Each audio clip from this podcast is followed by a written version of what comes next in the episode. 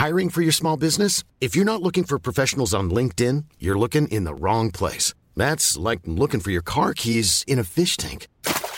LinkedIn helps you hire professionals you can't find anywhere else, even those who aren't actively searching for a new job but might be open to the perfect role. In a given month, over 70% of LinkedIn users don't even visit other leading job sites. So start looking in the right place. With LinkedIn, you can hire professionals like a professional. Post your free job on linkedin.com slash people today.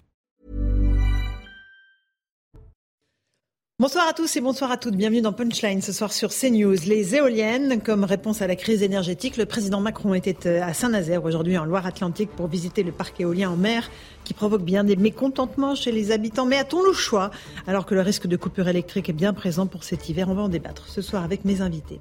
On verra d'ailleurs que pour certaines familles, les factures de gaz ont été multipliées par 4. La Russie de plus en plus isolée après le chantage au nucléaire de Vladimir Poutine. De nombreux Russes tentent de fuir le pays pour échapper à l'armée et au front ukrainien. L'Allemagne se dit prête à accueillir des déserteurs russes. Enfin, en Iran, au moins 31 morts dans les manifestations de colère de la jeunesse après la mort de Masha Amini, 22 ans, tuée par la police des mœurs. Les autorités iraniennes qui tentent d'étouffer la révolte ont coupé Internet et l'accès aux réseaux sociaux. On va le voir dans un instant. Nous sommes ce soir pour débattre de tous ces sujets d'actualité avec Eugénie Bassier, journaliste au Figaro. Bonsoir Eugénie. Bonsoir. Eric Nolot, journaliste et écrivain. Bonsoir à vous. Bonsoir Eric. Laurence. Et Bonsoir à Eric. Revel, journaliste Bonsoir, et présent régulièrement sur notre plateau. Bonsoir Eric. Avant d'évoquer ces grands titres de l'actualité, la crise énergétique qui est très liée évidemment à la crise en Ukraine, j'aimerais qu'on prenne la direction de Beauvais, où Muti-In Ulug a été condamné à 20 ans de réclusion criminelle. Euh, vous savez, c'est cet homme qui avait massacré de 19 coups de couteau le petit ami de sa fille en 2014. Sur place, on va rejoindre euh, Noémie Schulz et Sacha, Robin. Euh, Noémie, ça a été un verdict, 20 ans de réclusion criminelle, qui a été un soulagement pour la famille de la victime. Pourquoi la Cour d'assises n'a-t-elle pas condamné l'accusé à la peine euh, requise, la peine de 30 années de prison, mais seulement à une peine de 20 années euh, de euh, réclusion? La présidente a pris soin d'expliquer ce verdict. Bien sûr, a-t-elle dit, l'extrême gravité des faits, le terrible acharnement dont a fait preuve Muitin Ulug euh, ont été retenus, mais aussi le fait que l'accusé n'a jamais été violent, n'avait jamais été condamné. Les experts psychiatres aussi ont expliqué qu'il avait eu un geste impulsif motivé par des facteurs émotionnels, le choc de voir sa fille nue avec un garçon, et puis le poids de la culture, de la tradition chez cet homme d'origine kurde. Cela a aussi été euh, pris en compte, d'où cette condamnation saluée juste après le verdict par euh, l'avocat de l'accusé Franck Berton. Je crois que c'est une bonne décision. D'abord, elle est empreinte d'humanité, elle est empreinte de sagesse. Elle permet aujourd'hui de, clore euh, le dossier judiciaire, bien évidemment pas ce drame, mais le dossier judiciaire, puisque M. Lug ne fera pas appel de cette décision. Euh, Il accepte bien évidemment cette décision et cette condamnation à 20 ans de réclusion criminelle. Euh, je crois qu'il faut saluer le courage de la Cour et des jurés qui euh, ont rendu une décision à la fois pleine d'humanité, de compréhension Une peine de 20 années de prison dont Muitin Ulug ne fera pas appel. Ça aussi, ça a pu peser au moment du délibéré puisque s'il avait été condamné à 30 ans de prison, il y a fort à parier qu'il y aurait eu un deuxième euh, procès. Pour la famille de Julien Videlaine, il y a donc ce soulagement de se dire que le parcours judiciaire entamé il y a plus de 8 ans s'arrête maintenant. Son avocat a annoncé qu'il ne ferait pas appel. C'est un deuxième soulagement pour mes clients. Il ne souhaiterait pour rien au monde devoir revivre euh, l'attente d'un procès qui serait euh, euh, actuellement avec les délais d'audiencement entre six mois et un an et de devoir revivre cette audience qui est encore une fois une épreuve, une épreuve sur le plan physique et mental. Par conséquent, si on peut éviter de devoir revivre une deuxième fois un tel procès, évidemment, pour nous, c'est euh, une satisfaction. Enfin, un mot de Nesrine, l'autre victime dans cette affaire, la fille de l'accusé, la petite amie euh, de la victime, effondrée à l'annonce euh, du verdict, toujours écrasée par le poids de la culpabilité, mais qui, selon son avocate, commence à comprendre que son père est le seul responsable de ce crime. Elle est repartie seule de son côté sans parler à sa famille après le verdict. Voilà pour ce compte rendu de Noémie Schulz et Sacha Robin, Eric Nolot, euh, 20 ans. Est-ce qu'on peut dire que voilà, le- c'est à la hauteur euh, du crime commis ou pas? Le procureur avait demandé 30 ans et il avait motivé cette demande non seulement par euh, l'horreur de l'acte, mais parce que cet acte, selon lui, je le cite, questionne la promesse républicaine. Moi, je crois que c'est aussi à ce niveau-là qu'il faut placer le débat. Euh, cet acte, c'est pas c'est pas seulement l'acte de quelqu'un qui euh, voilà, agit pendant cinq minutes comme un déséquilibré. Ça s'inscrit dans un climat plus général d'atteinte aux principes de la République, de messages plus ou moins subliminaux qui sont passés en disant aux gens, ben, vous pouvez vous comporter comme si vous étiez dans un contexte tribal et non pas dans la, dans la République française. Et je crois que c'est aussi sous cet angle-là qu'il faut considérer cette affaire, sinon ça sert à rien. Si on dit c'est un fait divers, il a été condamné à 20 ans de passe, il faut savoir dans quel climat ça s'est inscrit et prendre des mesures pour que la République retrouve ses droits et que le concept de République retrouve ses droits. J'en discutais avec Joseph Massescaron ici. La, la transcendance en Angleterre, c'est la monarchie. Notre transcendance, c'est la République. On doit restaurer la République dans son plein droit, dans les têtes et dans les actes. Eugénie Vassier, vous n'êtes pas d'accord? Si, enfin, la transcendance de la République, je, la cherche toujours. Hein. Vous l'aurez trouvé, vous, me l'indiquerez. Mais euh, ce qui moi, ce que ça m'inspire, c'est qu'on parle beaucoup de culture patriarcale, euh, un peu à toutes les sauces. Euh, là, on a un vrai exemple de ce que c'est qu'une culture patriarcale, c'est-à-dire euh, c'est la culture qui vous autorise à tuer le petit ami de votre fille quand vous le, surprenez dans les, euh, dans, les bras de, de, votre fille. Et c'est ça le, vrai patriarcat. Euh, et, c'est effectivement à combattre et à punir, plutôt que de le chercher parfois dans des manifestations symboliques où il n'y est pas. Là, on a un vrai exemple de ce que c'est qu'une tradition, une culture patriarcale. Absolument, avec la notion de crime d'honneur, Eric euh, Revel, qui a été sous-jacente pendant toute oui, Crime d'honneur ou de déshonneur. non, mais bien entendu, vous savez à quoi je fais référence. Alors, moi, j'irai un tout petit peu plus loin. Patriarcat, oui, mais euh, ça pose à rebours la question, euh, je, le dis, et je reste sur cette même analyse du multiculturalisme en réalité, mm-hmm. parce que euh, très souvent, aujourd'hui, dans les spots de publicité, on vous vend ce monde idéal où les cultures arriveraient à s'imbriquer les unes dans les autres sans aucune difficulté. Il n'y aurait jamais de problème. Alors, on peut souhaiter que tout ça soit apaisé, mais en fait, on voit bien que quand deux cultures s'affrontent, patriarcat ou pas, en réalité, ça peut terminer de manière absolument tragique. Donc j'attire l'attention sur ce fait-là, parce que tous les, les bons esprits qui pensent que le multiculturalisme va euh, de, soi.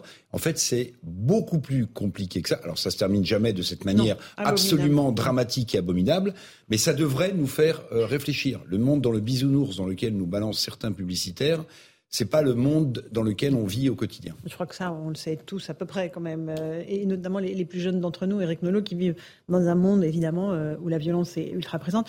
Et là, quand on voit la jeune fille elle commence seulement à réaliser que son père est le seul coupable. Parce qu'elle avait, on est, intégré. C'était en 2014. Elle, avait intégré des principes qui nous paraissent complètement euh, ancestraux, complètement archaïques, à savoir qu'on ne peut avoir de relations amoureuses ou sexuelles qu'avec quelqu'un de son ethnie. Donc euh, heureusement, bah, je reviens à la République, nous avons passé ce stade, pas seulement d'ailleurs en République, dans beaucoup de pays. Donc il faut, euh, il faut faire passer des messages. Et si la première intéressée a autant de mal à le comprendre, c'est pour vous dire à quel point c'est ancré dans certaines mentalités. Donc il faut les combattre. Elle culpabilisait énormément de ne pas avoir présenté ce jeune homme à sa famille, de ne pas avoir fait les choses dans les règles qui auraient peut-être évité le drame. Ben, oui, mais c'est voilà, faut pas inverser, faut pas inverser la charge de la culpabilité. Il y a un coupable, il a été euh, condamné. Et je, crois que oui, la, la, sentence est juste. Mis 19 coups de couteau, on ne voyait pas la fille euh, oser présenter un, un non-cure à son père. Ça me semble extrêmement difficile à imaginer. Hein. Euh, le patriarcat, euh, Eugénie vous évoquez euh, ce mot-là. Vous dites aujourd'hui les féministes le cherchent au mauvais endroit, mais il existe, il est omniprésent dans toutes les strates de la société, aujourd'hui encore. Oui, mais pas au même niveau et pas au même degré, puisque effectivement, moi je pense je suis, je suis persuadée que euh, le, mérite justement de, de l'Occident, c'est d'avoir inventé le féminisme et d'avoir mis en avant cette égalité homme-femme euh, qui, euh, qui, je suis désolée, de, de, ce point de vue-là, toutes les cultures ne se valent pas. Il y a des cultures où les femmes sont plus ou moins inférieures. On le voit très bien en Iran aujourd'hui. les femmes brûlent leur voile. En, en, France, certaines féministes, certains progressistes se battent pour qu'on ait, pour, qu'on, pour que le, le, voile soit présent dans l'espace public et notamment dans les piscines. Donc, je pense qu'il y a un décalage et que à ce niveau-là, euh, il y, a, des différences entre les cultures et, euh, en France, on a, euh, au terme, je dis pas que ça s'est fait du jour au lendemain, mmh. mais on a en tout cas installé progressivement cette, cette, égalité entre les sexes. Et puis, en plus, non seulement on l'a installé progressivement, mais on a toujours eu une certaine mixité entre les sexes en France. Même dans des époques d'Ancien Régime, etc., les femmes et les hommes ont toujours été mélangés dans l'espace public, à la cour, etc. On n'a jamais eu cette séparation pure des, des, sexes comme il a pu exister dans d'autres cultures. Et je crois que c'est là un de nos avantages euh, qu'il faut nous qu'il faut se battre pour, préserver. Mais comme vous l'avez très bien dit, euh, dans euh, le multiculturalisme, c'est le choc justement entre ces différentes cultures et on ne fait pas passer. Enfin, ça, ça, ne s'apprend pas en quelques leçons. C'est des siècles et des siècles de maturation, je pense, et on peut pas prétendre malheureusement transformer les gens comme ça. Puis un petit mot quand même, sur, le patriarcat, si vous permettez. Mhm. Évidemment que ça a complètement déséquilibré les relations hommes-femmes, notamment dans nos pays. C'est indéniable.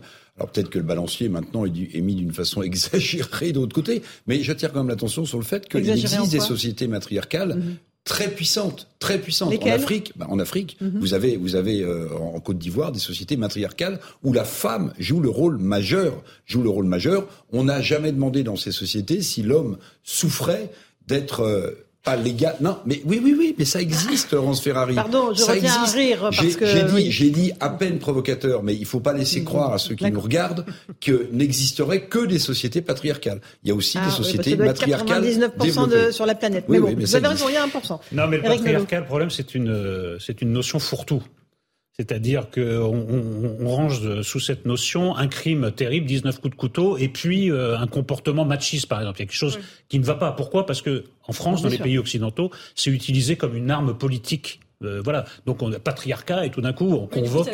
ça, ne veut plus rien dire. Voilà, il y, a quelque, il y a quelque chose qui ne va pas. Il faudrait quand même inventer des catégories intermédiaires. Contre le Covid. Voilà, on peut pas mettre sur, on peut pas mettre sur le même plan un comportement machiste aussi répréhensible soit-il et 19 coups de couteau infligés. ou une agression ou un viol. Je veux dire. Ou, exactement. Il y, a, quelque chose qui ne va pas. Donc il y a quelque chose peut-être dans le dans le vocabulaire. Je crois que les mots c'est très important. Il faut d'abord euh, se réapproprier les mots pour bien nommer les choses. Et là il y a quelque chose qui ne va pas. Il y a quelque chose qui ne va pas du côté des féministes aussi. Oui, ben, évidemment. Mhm. Parce que ce, mot de patriarcat maintenant est employé à toutes les sauces. Dès qu'il y a un problème, mm. c'est l'expression du patriarcat. Et parfois, ça va vraiment chercher dans les détails, dans les recoins. Et quand vous avez affaire à du patriarcat pur, mm. c'est-à-dire quelqu'un qui, au nom de son identité masculine, dit moi j'ai pouvoir de vie ou de mort et on a encore, la fille a encore de la chance qu'il ne se soit pas pris à elle. Il aurait pu s'en mm. prendre à elle. Il dit, moi, j'ai le pouvoir de vie et de mort sur la, le petit ami de ma fille. Là, on est vraiment dans le patriarcat. Je décide de sa sexualité. Je décide avec qui elle peut être, se marier ou avec qui elle peut coucher. Et si ça me va pas, eh bien, je larde son petit ami de 19 coups de couteau. Là, on est dans le patriarcat pur. Alors, quand je l'entends utilisé dans d'autres circonstances, dans d'autres contextes, ça me fait un peu bondir. Oui, c'est vrai. Voilà pour ce débat sur le patriarcat. Il est pratiquement 17 h On est en direct sur CNews. Le rappel des titres de l'actualité avec Clément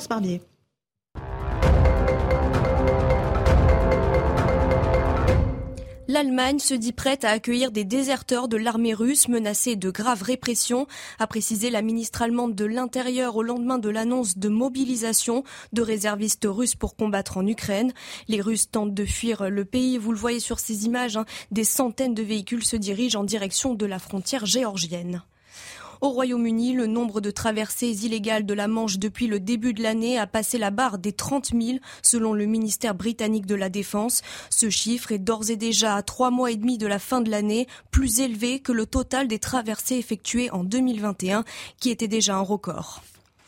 Nous allons massivement accroître nos besoins en électricité de 40% d'ici 2050, a annoncé Emmanuel Macron lors de l'inauguration du premier parc éolien en mer de France. La France aura besoin d'aller deux fois plus vite sur les projets d'énergie renouvelable, a ajouté le président à Saint-Nazaire, en Loire-Atlantique. L'indemnisation des pompiers volontaires va être revalorisée d'environ 3,5% dès le mois d'octobre. C'est ce que réclamaient les soldats du feu particulièrement sollicités cet été sur les incendies. C'est une reconnaissance de l'engagement et du contexte historique, a réagi Grégory Allion, le président de la Fédération nationale des sapeurs-pompiers de France. Voilà pour le rappel des titres de l'actualité. Justement, on va évoquer Emmanuel Macron qui était à Saint-Nazaire cet après-midi en Loire-Atlantique, un parc éolien en mer. C'est le premier d'une série. Il veut accélérer le déploiement. On va l'écouter dans un instant de, ces éoliennes en mer. Et évidemment, ça ne fait pas l'unanimité. Euh, on le voit ici euh, à l'image avec Agnès Pannier-Runacher, euh, voilà, et, d'autres membres du gouvernement. Ces éoliennes-là, elles provoquent la polémique chez les habitants des côtes. On va écouter et regarder ce reportage de Michael Chaillot, puis on en débat ensuite. Les dernières éoliennes ont rejoint le large début septembre. Les habitants découvrent pour la première fois cet alignement de 80 machines visibles au plus près à 12 km de la côte, comme ici à Basse-sur-Mer. C'est vrai que pour la vue, par exemple, bah, comme là, là c'est pas terrible quoi. Ça fait beaucoup et euh... mais ça gâche la vue complètement quoi, c'est clair. Même réaction chez les maires du littoral qui estiment que la pollution visuelle est beaucoup plus importante qu'annoncée. On peut considérer que la ligne d'horizon que vous avez ici, elle est quand même défigurée. On nous a montré des images de synthèse qui n'étaient pas en fin de compte vraiment la réalité. Et ça aussi, il y a une perception euh, des habitants ici qui disent que le bâton d'allumette s'est transformé plutôt euh, en tronc, si ce n'est euh, même en arbre assez proéminent. En réalité, une grande majorité des habitants et tous les élus sont partagés sur la question, entre condamner une pollution visuelle et accepter une réponse écolo à notre précarité énergétique. C'est mieux qu'une centrale nucléaire? La nécessité parfois fait loi, et c'est pour ça que ce mal qui est visible, ben, il est nécessaire aussi dans euh, le fonctionnement de notre vie quotidienne. Le maire de la Baule estime qu'un vrai effort de pédagogie doit être fait pour faire accepter les futurs projets éoliens au large. À Basse-sur-Mer, la commune réclame un doublement de sa compensation financière, estimée à 277 000 euros par an. Alors les éoliennes, c'est mieux qu'une centrale nucléaire, Eric Nolot, ou pas bah, Un mal nécessaire. Hein non, mais tout est dit dans le, discours très balancé du maire de la Baule, c'est-à-dire qu'on voit bien que c'est une euh, nécessité, mais on voit bien que ça correspond à un enlaidissement euh, du monde. Alors est-ce que c'est tellement plus laid qu'une centrale nucléaire? Euh, C'est pas sûr. Euh, c'est normal, hein, je le dis sans ironie, mais tout le monde est pour les renouvelables à condition que ça soit pas près de, de chez soi. Donc on sait qu'il va falloir les, les, développer, mais on espère que ça soit que ça soit hors de sa vue. Je comprends, c'est humain, mais c'est pas très réaliste. À un moment, il va falloir bien bien falloir les implanter euh, quelque euh, part. Quelque part. Donc euh, je, ce qu'a soulevé aussi le maire de la Baule, c'est est, ce qu'on peut pas faire un effort sur l'esthétique quand même? On leur avait présenté quelque chose qui avait l'air quand même beaucoup moins laid, beaucoup moins encombrant, qui bouchait un peu moins l'horizon. À la fin des fins, ben, on voit quelque chose qui, quand on voit les images, c'est quand même, d'accord, mais il y a quand même impressionnant. Une de fond, de voilà. De, ben est-ce que c'est bien ça qu'on leur a présenté? Parce que si vous acceptez sur la base d'un projet hmm. qui est supportable d'un point de vue esthétique hmm. et qu'à l'arrivée vous, vous, retrouvez avec quelque chose qui vraiment enlaidit votre littoral, c'est pas tout à fait la même chose. Maintenant, on fera pas l'économie, surtout avec le retard qu'on a pris euh, dans le nucléaire, on fera pas l'économie des énergies renouvelables et ça passe par les éoliennes. Il va hmm. falloir trouver une solution. Et, Eugénie Bastier. Mais la question est simple, c'est faut-il enlaidir le monde pour le sauver?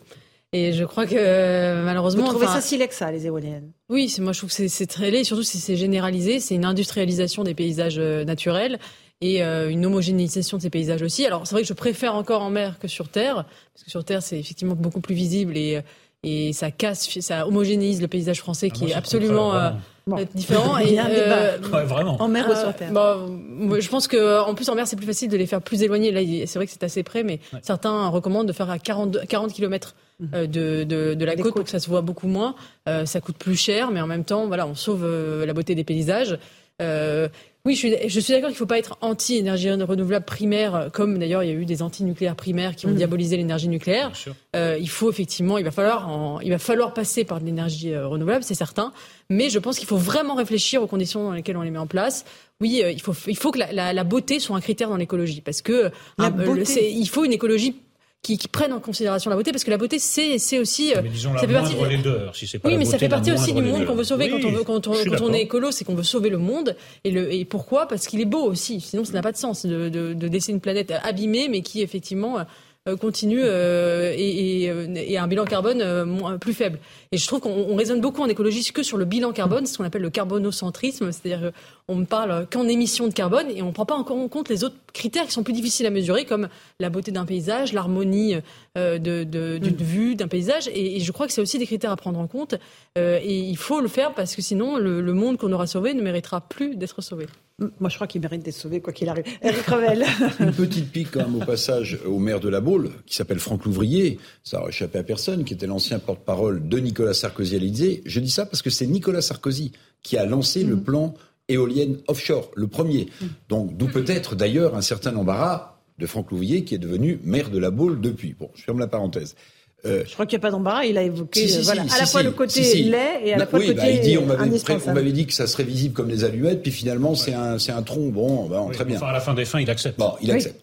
Alors, il y a quand même plusieurs sujets autour des éoliennes. Il y a leur production. Alors vous allez me dire, mais qu'est-ce que c'est un foutre là-dedans? Mais la production, elle n'est pas française. Hein. On importe tout ça. Ah oui, tout le matériel, vous voulez dire. bien les sûr. hélices, tout ça. Mais bien sûr. il y a le retraitement des éoliennes une fois qu'elles ne sont plus euh, aptes à tourner. Et là, beaucoup de gens vous disent ce retraitement est en réalité polluant. Là, vous avez vu de jour les images. Mm. Moi, j'habite dans un coin euh, de l'Atlantique où on est en train aussi de nous implanter des éoliennes. Vous voyez, en mm. Charente-Maritime. Bien. Mais vous savez quoi? La nuit, ces éoliennes, elles sont éliminées. Il y a, il y a des lumières. Oui, pour les avions. Oui, Non, non, oui, enfin, euh, pour les avions, ce que vous voulez, on mais. peut les éteindre. hein. mais- Il y a des gens qui disent qu'on peut les Ah éteindre. oui, oui, très bien. Mais là, pour les avions, vous avez sans doute un autre sujet. Mais ce que je veux dire, c'est que non seulement elles sont largement visibles depuis euh, votre côte. Vous avez la mer illuminée, vous n'êtes pas content, Eric Votre Revel. côte- Mais alors- vraiment, je alors, c'est- comprends alors- pas. alors- La oui, provocation. oui, non, ben, elle adore, elle La adore provocation. Mais, mais ce, que- ce qu'il faut savoir, c'est que c'est bruyant. Alors, on va me dire si vous êtes à 11 km dans l'endroit, et que c'est le soir, ça, ça, ça fait une lumière absolument Vous incroyable. préférez qu'on passe l'hiver euh, Ouais. sans Non, chauffage, non, sans non, non, électricité non, ou non, pas Dites-moi. non, non, non, mon, mon on cher- sent que les éoliennes sont plus proches Non, de non, chez vous que de chez moi. non, non, On mon cher Nolo, ce que, ce que j'aurais Ouais, voulu, ouais, ouais, c'est que le président de la République, en même temps qu'il inaugure euh, euh, ce, parc, euh, il nous explique quand même, est-ce qu'il considère qu'il a fait quelques erreurs ou pas sur le nucléaire? Pour l'instant, il a expliqué qu'il n'en avait fait aucune. Mais oui. Très bien. Je ne dis pas qu'il faut pas développer, mais j'attire l'attention. Les éoliennes, on les fabrique pas, Mhm. tout comme le photovoltaïque, on apporte tout de Chine. Vous voyez, c'est quand même un petit, petit, petit sujet. C'est-à-dire que ça fait longtemps Il y a qu'on quelques qu'on usines aura- quand même qui fabriquent Oui, du photovoltaïque oui. en France. Oui, mais très peu de panneaux. Très peu de panneaux. Oui, très peu de panneaux. Mais- Ça fait très Moi, moi, longtemps j'attends qu'on sait. conclusion. Qu'est-ce qu'on fait qu'on je, vais vous donner. Je vous la conclusion. Qu'est-ce qu'on fait Je vais vous donner la conclusion. Moi, je suis pas homme politique, vous non plus, Eric. Nolot. Ça fait- des années qu'on nous explique. D'ailleurs, le chiffre a été fixé par François Hollande. On ne sait pas pourquoi. 50% de mix énergétique. Ça fait des années qu'on le sait, mais c'est pas pour autant qu'on a été capable de construire une filière qui soit en capacité de construire du photovoltaïque. Bah, qu'est-ce qu'on fait? Ben, on fera rien parce que la puissance publique va décider. Donc, on va avoir des éoliennes Non, je partout. vous demande ce que vous préconisez. Parce que le retard du nucléaire, on va pas le combler en quelques mois, il va falloir des années. Alors qu'est-ce qu'on fait en attendant Mais Parce là, qu'il y aura, là- mais il y là, aura un la même hiver qui va arriver, il y aura Mais un hiver attendez, l'année attendez, prochaine, si je suis bien Nolot, renseigné. Vous êtes comme moi, vous n'êtes pas un spécialiste. Non, mais qu'est-ce qu'on fait Je vous demande votre solution. Je vais vous dire une chose. Parce que là, je vois qu'il y a plein de nucléaire et qu'il faut arrêter le renouvelable. Ce qu'a annoncé le président de la République, c'est ce que c'est C'est qu'en général, pour mettre en place des éoliennes offshore, il faut 10-12 ans.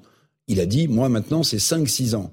Bon. Mais vous devriez lui poser la question, comment est-ce que vous faites, Monsieur le Président, pour faire passer de 10 à 12 ans la mise en place d'éoliennes à 5-6 ans? Les spécialistes, vous savez ce qu'ils vous disent? Je ne suis pas. C'est pas possible.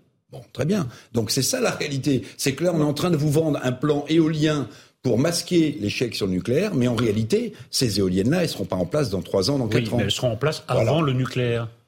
Avant la construction de nouvelles centrales ou la remise euh, euh, Ben, en fonction des centrales nouvelles ont centrales. Normalement, on elles seront arrêtées, elles seront toutes remises en route fin février.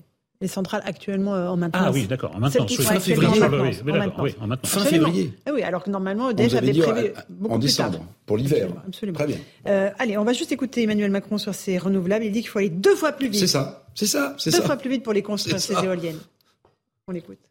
En matière d'énergie renouvelable, nous avons fait plus et mieux que ce qui était fait avant par ces accélérations. Et nous sommes sur la voie pour atteindre les objectifs fixés pour 2023 au début du quinquennat précédent sur l'éolien terrestre, le solaire et légèrement en retard sur l'éolien en mer, si je fais un peu le bilan de là où on est. Donc nous y sommes presque, on a 80% de l'objectif qui est atteint, mais pour aller à la stratégie que j'évoquais, réussir l'accélération qui nous est demandée, qui est dans les années qui viennent d'aller deux fois plus vite encore, on a besoin d'une accélération massive. Bon, voilà, on est d'accord qu'il va falloir accélérer et, Voilà. et Ce qui tout faire. 12 ans, maintenant, doit prendre 5 à 6 ans. Bon, Donc ça veut dire que ça bien. se fera au détriment de la qualité, de Ah bah, la sécurité rien, des euh, installations En fait, vont- si c'était Ils faisable, vont, ils vont diminuer la possibilité de recours parce que ce qui ralentit beaucoup, Oui. c'est les recours euh, administratifs des gens qui n'ont pas envie d'avoir des éoliennes dans leur euh, Mhm. et on les comprend euh, autour d'eux. Euh, et donc c'est le droit en fait qui ralentit l'implantation d'éoliennes et on va simplifier ce droit-là. Mais euh, on pourrait on pourrait le simplifier aussi pour les centrales nucléaires parce que euh, c'est encore pire pour les centrales nucléaires. Pourquoi ça prend tant de temps? C'est parce que s'il y a des tas de recours, euh, les gens ne veulent pas avoir une centrale nucléaire à côté de chez eux, évidemment. Euh, il ne, et donc il y a des tas de recours aussi. Euh, par contre, je vois, on simplifie pour, le, pour les éoliens, on ne simplifie pas pour Non, le on peut nucléaire. Le père de Flamanville, on attend toujours l'ouverture. Oui, mais, Mais on peut aussi simplifier et aller plus vite en nucléaire. euh, C'est pas, on une- n'en prend pas le chemin. Il y a une évidence, c'est qu'il y a une nouvelle situation qui demande de nouvelles réponses, de nouvelles Mm. méthodes et de nouvelles approches. Voilà, bah, il s'est passé quelque chose du côté de la Russie et, et l'Ukraine. Ben voilà, les choses ne sont pas comme avant. Il va falloir inventer ou réinventer. Et les Français euh, s'en rendent compte puisque la facture est assez douloureuse. On va regarder ce reportage à Bordeaux sur euh, le fait que certains abonnés au gaz ont reçu des, nouveaux tarifs de renouvellement de leur euh, abonnement avec des prix qui vont parfois euh, jusqu'à quatre fois plus cher. Regardez et écoutez. À Bordeaux, les particuliers s'inquiètent de la flambée des prix du gaz. Beaucoup ont fait le calcul de leur nouveau contrat, comme Fabienne. Moi, j'avais un contrat à tarif fixe pendant trois ans. Mon contrat arrive à échéance euh, au mois de novembre et j'ai reçu euh, mes nouveaux tarifs euh, pour les trois années à venir. Je subis une augmentation de 268%, donc je fais presque un fois 4. Il n'y a que Gaz de Bordeaux comme opérateur, un monopole qui ne permet pas de faire jouer la concurrence. Je me suis intéressée à changer de fournisseur pour essayer de bénéficier des tarifs plus avantageux et je me suis rendu compte que je ne pouvais pas. Aucun autre fournisseur n'a voulu ou n'a pu m'ouvrir de contrat chez eux. L'opérateur Gaz de Bordeaux se veut rassurant. Il y aura bien une augmentation, mais pas aussi forte que les abonnés le pensent, car le bouclier tarifaire a été annoncé après l'envoi du courrier avec les nouveaux tarifs. En fait, le prix qu'elle voit appliquer sur son, sur son courrier ne sera pas celui qui lui sera facturé, mais ça, c'est un prix hors bouclier. Euh, une fois qu'elle aura le bouclier, elle le verra euh, sur ses factures, euh, ce qui lui ramènera certainement un coût de, un coût de l'énergie sur la globalité de l'année à un niveau tout à fait similaire ou tout à fait proche de, des niveaux classiques. Une augmentation pour ses abonnés qui sera impossible à supporter financièrement sans le bouclier tarifaire. Fabienne passerait par exemple de 1268 euros annuels à plus de 4600. La vraie question, c'est combien de temps on va pouvoir le faire durer, ce bouclier tarifaire, Eric Nolot? Là, c'est la question de l'argent magique mhm. depuis le, début, depuis la crise du, Covid et, le reste, un jour ou l'autre. Soit cet argent est véritablement magique, soit il va falloir payer l'addition. L'addition, euh, c'est forcément les Français qui la paieront, soit avec des augmentations massives sur le gaz et, et le reste, soit par les impôts. Mais voilà, ou l'argent magique, est vraiment magique ou il ne l'est pas et nous allons le savoir bientôt. Euh, Eugénie Bastier. Je crois qu'il ne faut pas s'illusionner sur, euh, sur la possibilité d'un retour à la normale, même si les choses vont mieux en Ukraine, même si la situation géopolitique mondiale se stabilise. Euh, l'énergie va être de plus en plus chère de toute façon parce que, euh, parce que les, les, crises mondiales se multiplient, parce que euh, les, les, ressources naturelles par définition s'épuisent. Euh, le, pic pétrolier a été placé dans plein d'endroits et le nouveau pétrole qu'on retrouve, notamment le gaz de schiste, est plus cher à produire parce qu'il faut aller plus profond, c'est des technologies extrêmement onéreuses. Euh, donc l'énergie va être de plus en plus chère. Et en fait, on se rendait pas compte euh, du, en fait, du prix de l'énergie parce que c'est, en fait, l'énergie est indispensable à notre vie quotidienne. Elle rend d'immenses services euh, et on avait oublié que ça coûtait de l'argent. En fait, enfin, par rapport au service qu'elle nous rend et à l'utilité qu'elle nous donne, c'est sur notre Vous dites qu'on vivait dans le temps de l'abondance et de l'insouciance. Bien sûr, me semble. En fait, en tout cas, on ne, on, on ne payait pas l'énergie finalement, en, enfin, relativement au service qu'elle nous donnait, on la payait très très peu cher en réalité. Et ça va être de plus en plus cher et l'énergie va être de plus en plus rare. Et donc, on est, euh, le monde qui arrive, ça va être un monde où le budget peut-être de l'énergie va devenir aussi euh, aussi euh, important que l'est par exemple le budget du logement aujourd'hui par rapport aux années 50 60 où on pouvait s'acheter des logements facilement aujourd'hui ça ça prend un tiers des des, revenus euh, des ménages, mmh. voire même la moitié dans certains cas. Et je pense que c'est l'avenir, c'est ce qui nous attend. C'est euh, avec, l'énergie, ce sont des prix de plus en plus élevés. mais l'insouciance, c'était pas seulement relative au prix. L'insouciance, c'était aussi relative à l'origine de cette énergie. On s'en fichait du moment que on pouvait l'acheter, qu'elle mmh. était abondante. Maintenant, ben, comme on doit ne plus se fournir auprès de certains pays, en effet, l'insouciance est, mm. terminée sur les deux plans. Éric Revel. Non, moi, je suis étonné d'entendre Éric Nolot reprendre le lexique présidentiel avec la terminologie d'argent magique. Ça n'a jamais existé, Monsieur Nolot, l'argent magique. Ça n'a jamais existé. Ça s'appelle, ça s'appelle l'endettement. Ça s'appelle l'endettement. C'est ce que je disais. On a une dette qui est en train d'exploser, 3 000 milliards d'euros, et surtout, alors c'est un peu technique, mais vous allez voir que c'est dramatique les taux d'intérêt remontent tellement vite que mm. les taux auxquels on emprunte en ce moment, qui étaient à 0,1%, c'est-à-dire pratiquement de l'argent mm. gratuit il y a deux ans, aujourd'hui c'est à 2,5%. Ça veut dire qu'on va avoir un problème de soutenabilité de la dette française. Donc l'argent magique, bon ben, ça n'existe pas. Euh, tout ça, ça ne tombe pas du ciel. Et la situation dans laquelle elle est, sans vouloir euh, en rajouter trop de manière négative, elle est extrêmement préoccupante d'un point de vue financier, d'un point de vue financier. ça se traduirait par quoi euh, le fait qu'on ne puisse pas soutenir la dette, euh, le remboursement de la dette? Bah, euh, Comment ça se traduit chez Je ne vais pas parler de défaut sur la dette parce que c'est un mot évidemment qu'on emploie. Non, mais ce que je, bah, ça veut dire que vous pouvez avoir des, des, contraintes financières qui vont être de plus en plus pénibles, c'est-à-dire qu'on va continuer à vous prêter parce que la signature de l'État français est bonne, enfin est encore bonne, mais de, de façon de plus en plus chère. J'attire quand même votre attention sur une chose, c'est que vous savez quand on est à découvert sur son compte, on paye des AGO. Mmh, mmh. Bien. Bah, l'État français, comme il est à découvert, 3 000 milliards d'euros de dette, il paye des intérêts, ce qu'on appelle le service de la dette.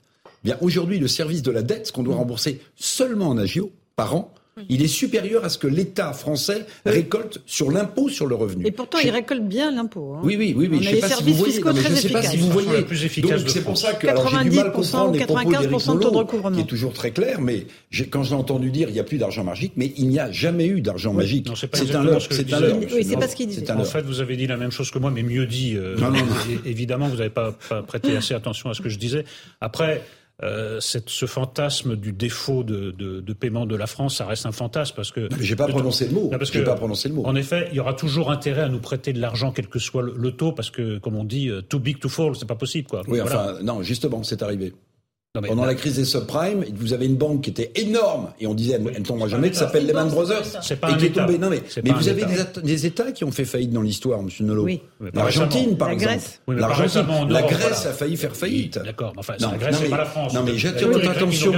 J'attire votre attention sur le fait qu'on est tous, on est tous très contents qu'il y ait du chômage partiel, qu'il y ait des aides, qu'il y ait des chèques alimentaires. Évidemment, il faut aider les plus fragiles et on est tous contents que ça, qu'on soit dans un État protecteur. Mais tout ça à un prix exorbitant que nous paierons ou que les générations futures paieront. Vous savez, euh, je crois que c'était sa première campagne. Béraud avait déjà euh, axé toute sa campagne sur euh, la dette. Donc c'est pas nouveau, c'est quelque chose Fillon avait dit je suis à la tête d'un État en faillite. Hein. Fillon avait dit ça. la question de la dette que la question de l'énergie, moi, qui me préoccupe, parce qu'effectivement, il n'y aura pas de retour à la normale. Et puis, le président parlait de la fin de l'abondance. on n'était pas dans une période d'abondance, d'ailleurs, c'est pas vrai. L'abondance, elle est terminée depuis la fin des Trente Glorieuses. Et comment se sont terminées les, fins les Trente Glorieuses? Par un choc pétrolier, par un choc énergétique. Et c'est ça qui a mis, la fin, euh, qui a mis fin aux, 30 Glorieuses. C'est-à-dire qu'on était dans une espèce de, développement absolu de la consommation. Et tout d'un coup, bam, il y, a eu un, il y a eu un choc pétrolier et on n'est jamais revenu à, ce, à cette croissance euh, mmh. phénoménale euh, des années 60-70. Et ce sera pareil avec ce, ce choc énergétique qu'on a actuellement. Euh, il, faut, il ne faut pas s'illusionner sur un retour à l'heure normale une fois que les, la guerre en Ukraine sera terminée ou, euh, ou que les, la paix sera revenue dans le monde. Eh bien, malin qui saura dire quand la guerre en Ukraine va se terminer. Elle terminera avec les derniers développements de Vladimir Poutine et ses menaces nucléaires. Là, c'est parti pour durer très très longtemps, parce qu'on avait encore un petit espoir de, bah, même s'il était ténu hein, de négociation. Mais comme rien ne se passe euh, comme prévu pour, euh, pour Poutine, ça devait être non pas une guerre, mais une opération militaire spéciale. Mhm. Même, pas une, même pas une opération militaire. Les, les, militaires russes avaient embarqué des uniformes de parade, c'est-à-dire qu'ils pensaient que la population ukrainienne allait accueillir mhm. avec des hurrahs les libérateurs des affreux nazis qui étaient au pouvoir euh, à Kiev, qui n'ont existé que dans l'imagination, plutôt dans la propagande de Poutine. Donc ça, là, on est passé à la guerre avec la mobilisation de 300 000 personnes. On a vu des images, mmh. les déserteurs. Vous avez vu que le pouvoir russe a aggravé les peines pour les, pour les déserteurs. Donc ça prouve que c'est quand même un, un, phénomène euh, massif. Rien ne se passe comme prévu. Mais comme le pouvoir de Poutine est co-substantiel à la guerre en Ukraine, donc comme il ne peut pas se permettre de perdre cette guerre, il, ira jusqu'au bout. Et jusqu'au bout, dans la, dans la tête de Poutine, qu'est-ce que ça peut être? Est-ce que ça peut être jusqu'à l'arme nucléaire? Personne ne peut l'exclure, malheureusement. Euh, Eugénie Bastier, comme Emmanuel Macron dit, il faut tenir notre position par rapport à, la Russie. Voilà, pas d'escalade, mais en même temps, on continue à aider l'Ukraine. On est ferme sur cette position? On n'a pas beaucoup de marge de manœuvre. On est obligé de, on est obligé d'avoir cette position. En réalité, euh, Emmanuel Macron euh, suit la politique que la seule politique que la France peut se permettre dans, dans ces mesures. Alors, il l'a su avec volontarisme puisqu'il fait le maximum pour aider pour aider l'Ukraine. Mais c'est vrai que la Russie étant une puissance nucléaire, on ne peut pas se permettre d'être belligérant contre elle. Euh, et, donc, il fait le, le maximum dans ce sens-là. Je, je, vous dites que ça durera longtemps, on ne sait pas. Euh, les choses peuvent basculer euh, vite. Euh, la question, c'est si euh, effectivement Poutine est lié, le destin de Poutine est lié à cette euh, guerre en Ukraine. La question, c'est si lui tombe, mm. qui le remplacera? Et c'est pas forcément dans le bon sens, parce qu'en en fait, Poutine, il est, il est, il est, enfin, je pense que c'est une erreur de penser que la Russie est un monolithe et que c'est Poutine seul qui prend, qui prend toutes les décisions. Oui, il prend les décisions, mais il y a aussi des groupes d'influence. Il y a un groupe on entend plus, de plus en plus la voix qui ne veut pas la guerre. On voit, on voit ces manifestants euh, mhm. euh, dans les rues, on voit ces mères, ces femmes d'ailleurs, ces, mères de soldats qui, manifestent pour ne pas livrer leur fils à Poutine. Mhm. C'est assez beau d'ailleurs.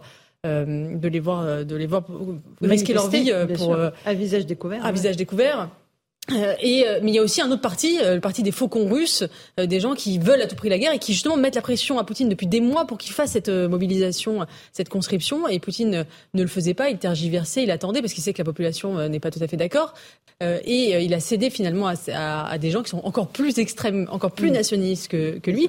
Et si Poutine chute, dans quel euh, est-ce que la Russie ira vers davantage de libéralisation ou est-ce qu'elle ira au contraire dans une dictature encore pire avec euh, les hyper nationalistes au pouvoir qui sont qui sont aussi euh, nombreux et influents en Russie. Et dangereux. Eric Revel, euh, on a les images de ces Russes qui tentent de s'exiler, les plus aisés, on imagine bien ceux qui, peuvent, bah, ceux qui peuvent prendre l'avion de l'argent, euh, les bon, autres. Je laisserai Eric Nolot la paternité de l'idée qu'il n'y a aucun régiment de nazillons en Ukraine. Bon, très bien, il est sans doute plus il informé. Faut arrêter avec cette propagande. très bien, très bien. Bah, écoutez, je vous laisse, je vous laisse. vous êtes un spécialiste. Je voudrais dire deux, plusieurs choses. C'est quand même, c'est quand même je le partage pas hein, le, le pessimisme d'Eric Nolot sur. on est dans un dans un temps très long en guerre en Ukraine pour une raison très simple, c'est qu'il y a quand même des faits majeurs. Vous avez vu que euh, Erdogan a pris position contre les référendums euh, dans les provinces russophones, notamment dans le Donbass. Ça fait un soutien de moins. Vous avez entendu que le porte-parole du ministère des Affaires étrangères hier euh, chinois a demandé une négociation et un, et un dialogue. Et vous avez sans doute également vu que l'Inde demande euh, également que ces référendums soient caducs. Donc ça veut dire quand même que les trois alliés les plus puissants sur la scène internationale mhm. de Vladimir Poutine sont en train de le lâcher ou de le regarder euh, différemment. Je ne dis pas que ça suffira pour euh, qu'il lâche prise, je, ne dis pas mhm. ça, mais ça c'est un fait quand même très important. Et sur la guerre nucléaire, vous vous souvenez du général des Portes hier qui nous mhm. expliquait que euh, quand on parle de guerre nucléaire, en tout cas pour ce militaire de haut rang, il ne s'agit pas d'imaginer des frappes stratégiques. C'est pas la fin du monde. Lui imagine plutôt, malheureusement pour les Ukrainiens, des frappes nucléaires tactiques, c'est-à-dire extrêmement ciblées, qui vont faire sans doute beaucoup de morts. Mais d'après le général, euh, Laurence, vous m'arrêtez mmh. si j'ai une bêtise, mmh. euh, il ne voyait pas une puissance nucléaire étrangère répliquée à, la, à, la, Russie. Voilà. C'est bien ça le problème. C'est bien ça. Il n'y a plus de dissuasion. Non, mais là. Non, mais la dissuasion, elle marche dans le cadre de l'OTAN, euh, mais pas. Oui, pas dans, mais, puisque l'Ukraine, euh, voilà, n'est pas, pas Non, mais moi déjà sur ce que vous venez de dire, Eric, euh, je crois qu'au point où on en est, il faut quand même arrêter avec ce discours culpabilisateur. L'Occident y est un peu pour quelque chose, et puis il y a quand même des nazis en Ukraine. Il n'y a pas de nazis en Ukraine. je, il n'y a pas de nazis en Ukraine. Personne. Il y a peut-être quelques néo-nazis comme il y en a en France, mais c'est un, un reliquat folklorique. Je trouve que. Très bien, très bien. Non, mais je trouve qu'il faut au point où on en est quand même, mm. dire les choses. Pas le sujet en plus. Très bien, très bien. Il y a un agresseur, un agressé. L'agression a, été commise au nom de, la dénazification d'un pays qui ne comporte aucun nazi. Non, mais moi je tiens. La seule chose que je veux vous rappeler quand même, parce que vous n'êtes pas du tout naïf, euh, je ne vais pas vous faire cette insulte-là, c'est que euh, quand euh, les Américains envahissent l'Irak au prétexte d'une arme de destruction massive, derrière ils détruisent l'Irak et reconstruisent l'Irak. Ce que je veux dire, c'est que quand les Américains poussent Zelensky à être plutôt membre de l'OTAN et l'Europe plutôt membre de l'Union européenne, on prend un risque majeur face à Poutine qui n'attendait sans doute que ça. Mais on lui offre sur un plateau d'argent la euh, possibilité d'intervenir. Et on se retrouve dans Punchline sur Europe 1. A tout de suite, Eric Revel, Eric Nolot, Eugénie Bastille. À tout de suite.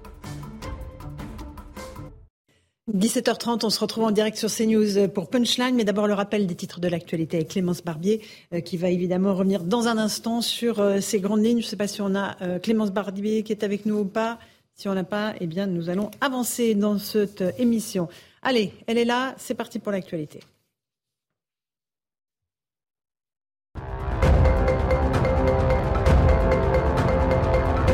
Ne peut pas laisser Poutine s'en tirer. Déclaration du secrétaire d'État américain à l'ONU.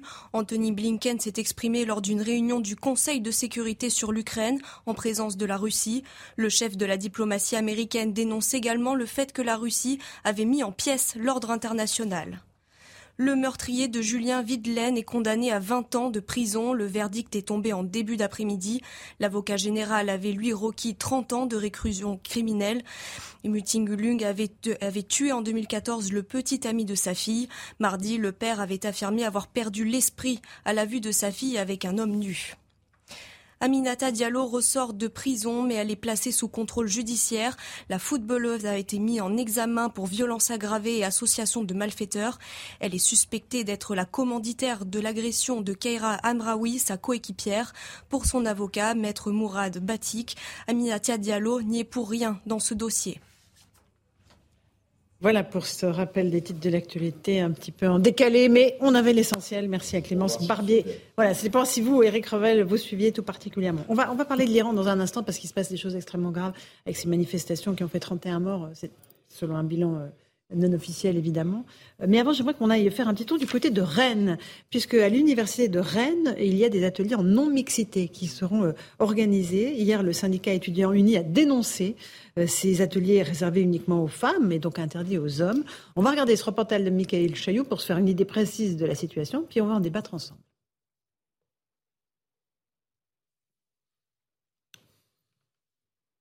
21 000 étudiants sont inscrits à l'université de Rennes 2. C'est le service culturel qui propose pour la deuxième année consécutive cet atelier ouvert exclusivement aux femmes. Euh, c'est pour remédier justement à une discrimination euh, des faits des femmes dans ces carrières euh, professionnelles. Objectif de la formation, maîtriser un logiciel de musique actuel nommé Ableton Live. Le site internet de l'université précise clairement que seules les femmes sont acceptées, ce qui a interpellé le syndicat étudiant unis classés à droite. Pour nous, c'est le wokisme qu'on dénonce depuis euh, des années maintenant. Je ne comprends pas que dans le principe de l'université, qui en plus se dit euh, ouverte, euh, inclusive, refuse comme ça une partie de la population. Le principe de discrimination positive qui a guidé l'université pour proposer cet atelier exclusivement féminin fait débat chez les étudiants. Dans un milieu comme la musique, où justement c'est assez monopolisé par les hommes, c'est important de pouvoir proposer des opportunités aux femmes. Je trouve que c'est encore une fois catégoriser les gens dans un milieu, alors qu'en fait pour moi, bah, chacun doit faire ce qu'il veut. La formation débute à la mi-octobre. Elle accueillera une quinzaine de femmes au maximum. Alors, est-ce que vous êtes choqué? Alors, Éric Delot, vous êtes choqué? Ben, Je suis choqué pourquoi? Parce que euh, la preuve est faite, enfin une nouvelle preuve, parce que ce n'est pas le premier incident de ce mm. genre, hein, que le wokisme, en fait, se bat contre tout ce que la gauche a essayé d'obtenir. C'est une sorte d'anti-gauche. Euh, la gauche, les combats de gauche, les combats euh, voilà, pour la mixité mm. sexuelle, L'égalité homme-femme. L'égalité homme-femme. Là, mhm. c'est on sépare les hommes et les femmes. Il y a eu d'autres ateliers dans d'autres universités où là, c'était réservé aux racisés. C'est-à-dire euh, tous les progressistes se sont battus pendant des années, que dis-je des années, pendant des siècles, pour que les blancs et les noirs puissent être dans la même pièce. Et là, on revient à une forme d'apartheid. L'apartheid et la séparation des sexes, tout ça au nom du progressisme. Donc le nouveau progressisme, en fait, est une arriération, est un bond en arrière mm. au, nom d'idéaux extrêmement vagues. Parce que qu'est-ce que ça peut apporter, ces réunions euh, non mixtes? En plus, il s'agit de musique. C'est pas comme s'il s'agissait de partager une parole sur des. Non, parce que ça a été une excuse qui a été en effet euh, parfois euh, avancée en disant il y a des choses qu'on ne peut pas évoquer en présence d'autres. Non, moi je trouve ça tout, aussi bidon. Mais là, il se trouve que même cette excuse bidon mm. n'est pas de mise. Donc écoutez, je, moi je, demande à cette jeunesse, puisque je ne suis plus très jeune, de, de vraiment de se tourner vers les véritables valeurs de gauche et d'arrêter de se fourvoyer. Pas tant que ça. Vous avez entendu ce jeune homme, il dit bah oui, c'est bien, les femmes sont sous-représentées dans le monde de la musique, c'est bien qu'elles euh, mais parce, mais parce que parce que ça devient pavlovien, il n'y a plus de réflexion. C'est du moment que ça prend l'apparence d'un progressisme, c'est bien. Ça ne passe plus par la case euh, réflexion. Mais peut-être que ce jeune homme, en voyant notre émission, va, va revenir à de meilleurs sentiments, à de meilleurs raisonnements. Eugénie Bastier écoutez, moi, ça m'afflige et effectivement, euh, Eric Nolot l'a très bien dit. Euh, je, ce qui me, ce qui m'étonne, c'est à quel point ce, malgré, malgré tous les discours, euh, les contre-discours s'opposant à cette idéologie, malgré tous les arguments déployés, malgré le, le caractère irrationnel, je trouve, de, ces, de, cette idéologie, elle progresse. C'est un cancer idéologique venu des États-Unis qui progresse d'université en université. Et ça ne semble pas pouvoir s'arrêter. Ça séduit la jeunesse parce que ça offre une forme de, de confort idéologique. Euh, on vous présente finalement une, euh, comme une victime. Euh, les, femmes sont des victimes, donc elles doivent se retrouver entre elles parce que les hommes peuvent les menacer dans, leur, dans, la manière qu'elles ont de se déployer dans leur intimité, etc. Et c'est une vision en fait très infantilisante de la femme, hein, mm-hmm. finalement, qui serait pas capable d'affronter les hommes, qui serait pas capable de, même de, de, de, discuter avec eux, d'échanger. finalement, c'est ça, ça dresse à une peur des hommes, et je trouve ça absolument euh, affligeant. Euh, et pour moi, ce, n'est pas du tout ce que devrait être vraiment le féminisme.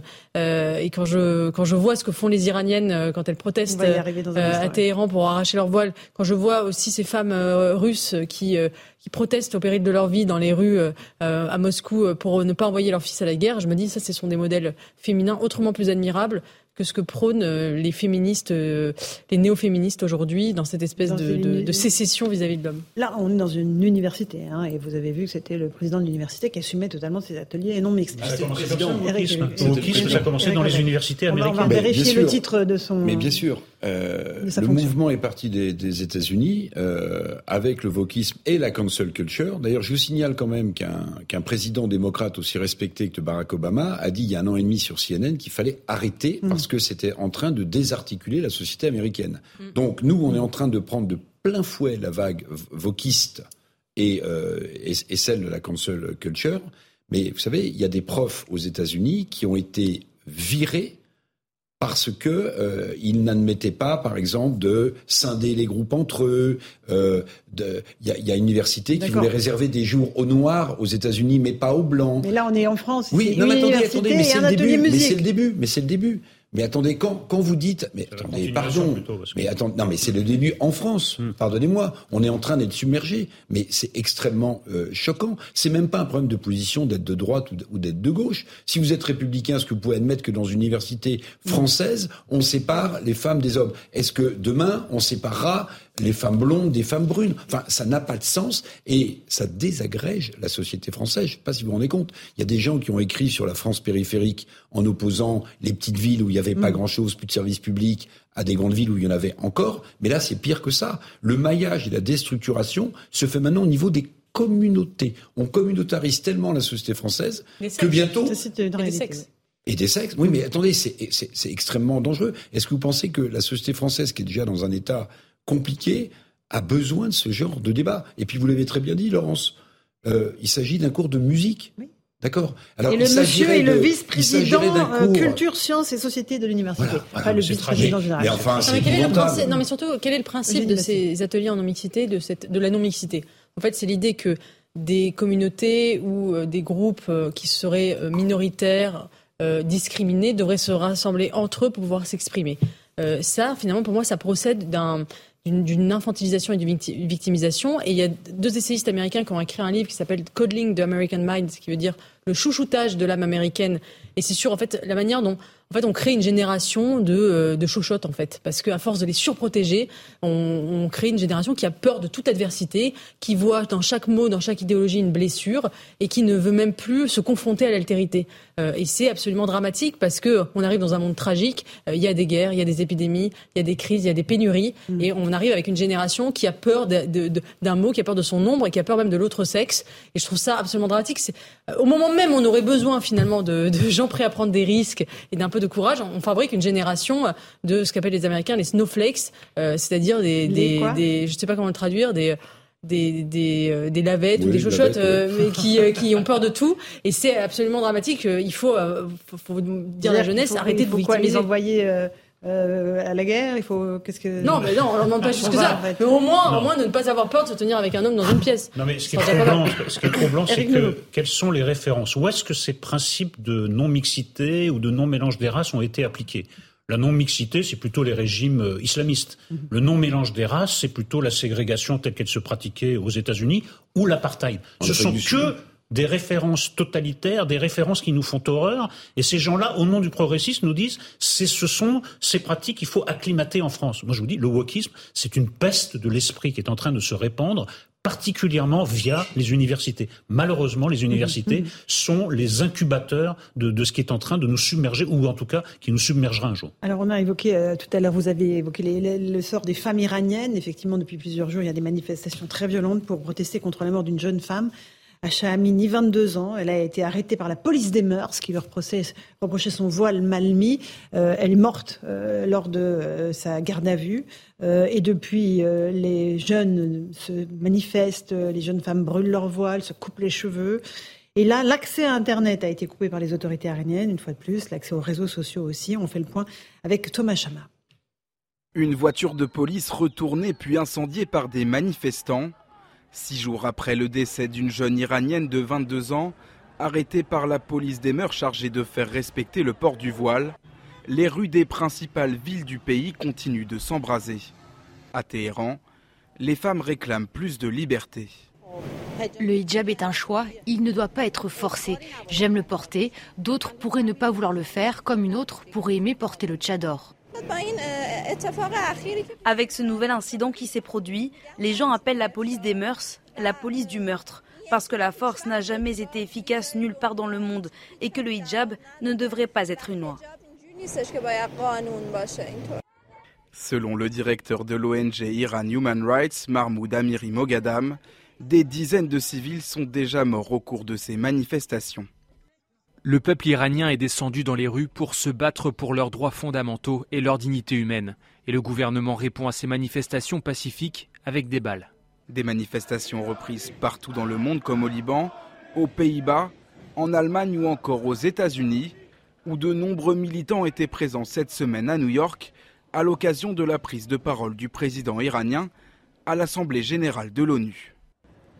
Peut-être faudrait-il manifester en France aussi, Eric Nolot, pour euh, donner et affirmer notre soutien aux femmes iraniennes ben En tout cas, gloire aux femmes. Euh, Génie Bastier saluait le courage des, des, femmes à Moscou et ailleurs en, en, en, Russie. Là, ce que font ces femmes iraniennes, c'est héroïque parce que c'est la, la, peine de mort euh, qu'elles qu risquent. Et la police qui tire à balles réelles hein, sur euh, À balles réelles, qui risque, euh, je pense qu'un passage dans les, dans les prisons iraniennes ou dans les commissariats iraniens, on, on s'en souvient. Il faudrait manifester, mais on ne manifeste pas en France. Pourquoi? Parce que nos féministes les plus médiatiques euh, se gardent bien d'exprimer le moindre soutien envers ces femmes iraniennes. Pourquoi? Pour, bah Pourquoi? Pour ne pas euh, se mettre à dos leur électorat ce qui est l'électorat communautaire ou communautariste, ce qui, soit dit en passant, est très méprisant envers cet électorat dont on suppose que tous vont euh, soutenir euh, le, le, le, régime iranien dans ses, dans ses délires euh, les plus, les plus sexistes. Donc on ne les entend pas, elles préfèrent euh, faire des, des, des, conférences de presse pour essayer de défendre Adrien Quatennens et les, et les tweets délirants de, de, de Jean-Luc Mélenchon. Voilà, ce ne sont pas des féministes, ce sont plutôt, ben, ce sont plutôt des activistes politiques qui font passer ben, le parti avant leurs convictions féministes. Ce ne sont pas toutes les féministes hein, que vous décrivez, certaines évidemment se saisissent. Non, je parle de, des féministes les plus médiatiques. Évidemment qu'il y a des féministes qui se sont exprimées et, et, et là il faut le saluer. Mais nos féministes les plus médiatiques, surtout quand elles sont encartées à la France insoumise, moi j'ai pas entendu grand-chose. Euh, Eugénie Bastien. Oui, certaines féministes essaient de faire passer le voile comme un habit comme les autres, finalement, qu'on aurait le droit de porter ou de ne pas porter. Euh, elles oublient euh, le, le, contexte historique de la politisation du voile et ce, et, et ce, voile politique, ce voile identitaire, ce voile islamiste, il est né en Iran justement en 1979 avec la révolution iranienne. L'ayatollah Khomeini était obsédé par la question du voile et c'est lui qui a entre guillemets relancé la mode euh, de, de, ce voile religieux qui, qui, avait disparu dans plein de pays arabes, euh, plein de pays musulmans et c'est lui qui l'a en plus instauré avec l'état de droit moderne, c'est-à-dire qu'il l'a inscrit dans la loi en disant ce sera obligatoire désormais, ce qui était un peu avant autrefois imposé par la coutume dans certains pays. Euh, et donc c'est, tout est parti de là. La révolution iranienne, c'est, c'est, c'est la révolution qui a mis le voile islamiste comme un symbole euh, de l'islam. Et, mm. et, tout cela est en fait assez récent, euh, assez, assez, assez, daté, assez politique. donc nous dire que le voile soit est un objet religieux indispensable de l'islam, soit est un outil, est un, est un vêtement comme les autres, c'est faux. Et les Iraniens nous le rappellent aujourd'hui et je crois que il faut il faut les soutenir et, et, et toutes ces féministes occidentales qui minimisent le, le, le, voile ou ces marques même ces multinationales comme Nike comme d'autres d'autres marques mm-hmm. qui euh, pro, font la promotion du voile dans des campagnes publicitaires pour des femmes occidentales qui ont de l'argent qui sont libres eh bien elles portent une responsabilité aussi et parce qu'elles banalisent cet objet. l'Union européenne, l'Union européenne fait, fait régulièrement de la publicité. Eric Revel il euh, faut saluer le courage de ces femmes iraniennes évidemment oui. Euh, et les méthodes du gouvernement iranien, à chaque fois, on coupe l'Internet, on tire sur la foule et on, on essaie de, oui, bon, d'isoler bah, tout le monde. Des, des, des, dictatures, vous savez, en Chine, on fait pas tellement différemment. On dit en Chine que l'Internet, c'est un intranet en réalité, donc ça veut tout dire. C'est-à-dire que c'est un Internet, un circuit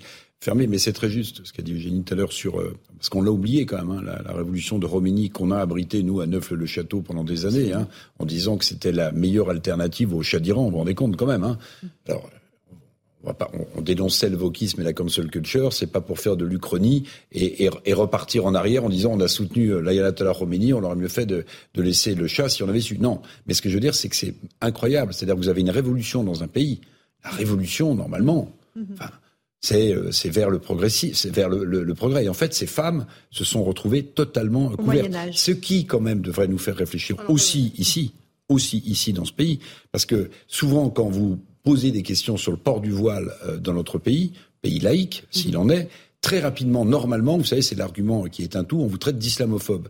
Mais quand vous voyez des femmes qui se battent pour ne pas porter le voile, ça devrait nous faire réfléchir. Parce que comme vous le savez, vous aviez fait une très bonne interview ou un très bon reportage, si je me souviens, en, en Iran à une autre époque. Mm -hmm. euh, quand vous arrivez, quand vous êtes même dans l'avion, dans, dans quand vous êtes dans l'avion et que vous rentrez dans l'espace aérien, vous êtes vous obligé avez de mettre un voile. Voilà, c'est quand même ça. C'est quand même ça. Euh, L'Iran euh, aussi. Et puis quand même, oui, je peux pas m'empêcher de dire un mot sur ces éco-féministes euh, françaises.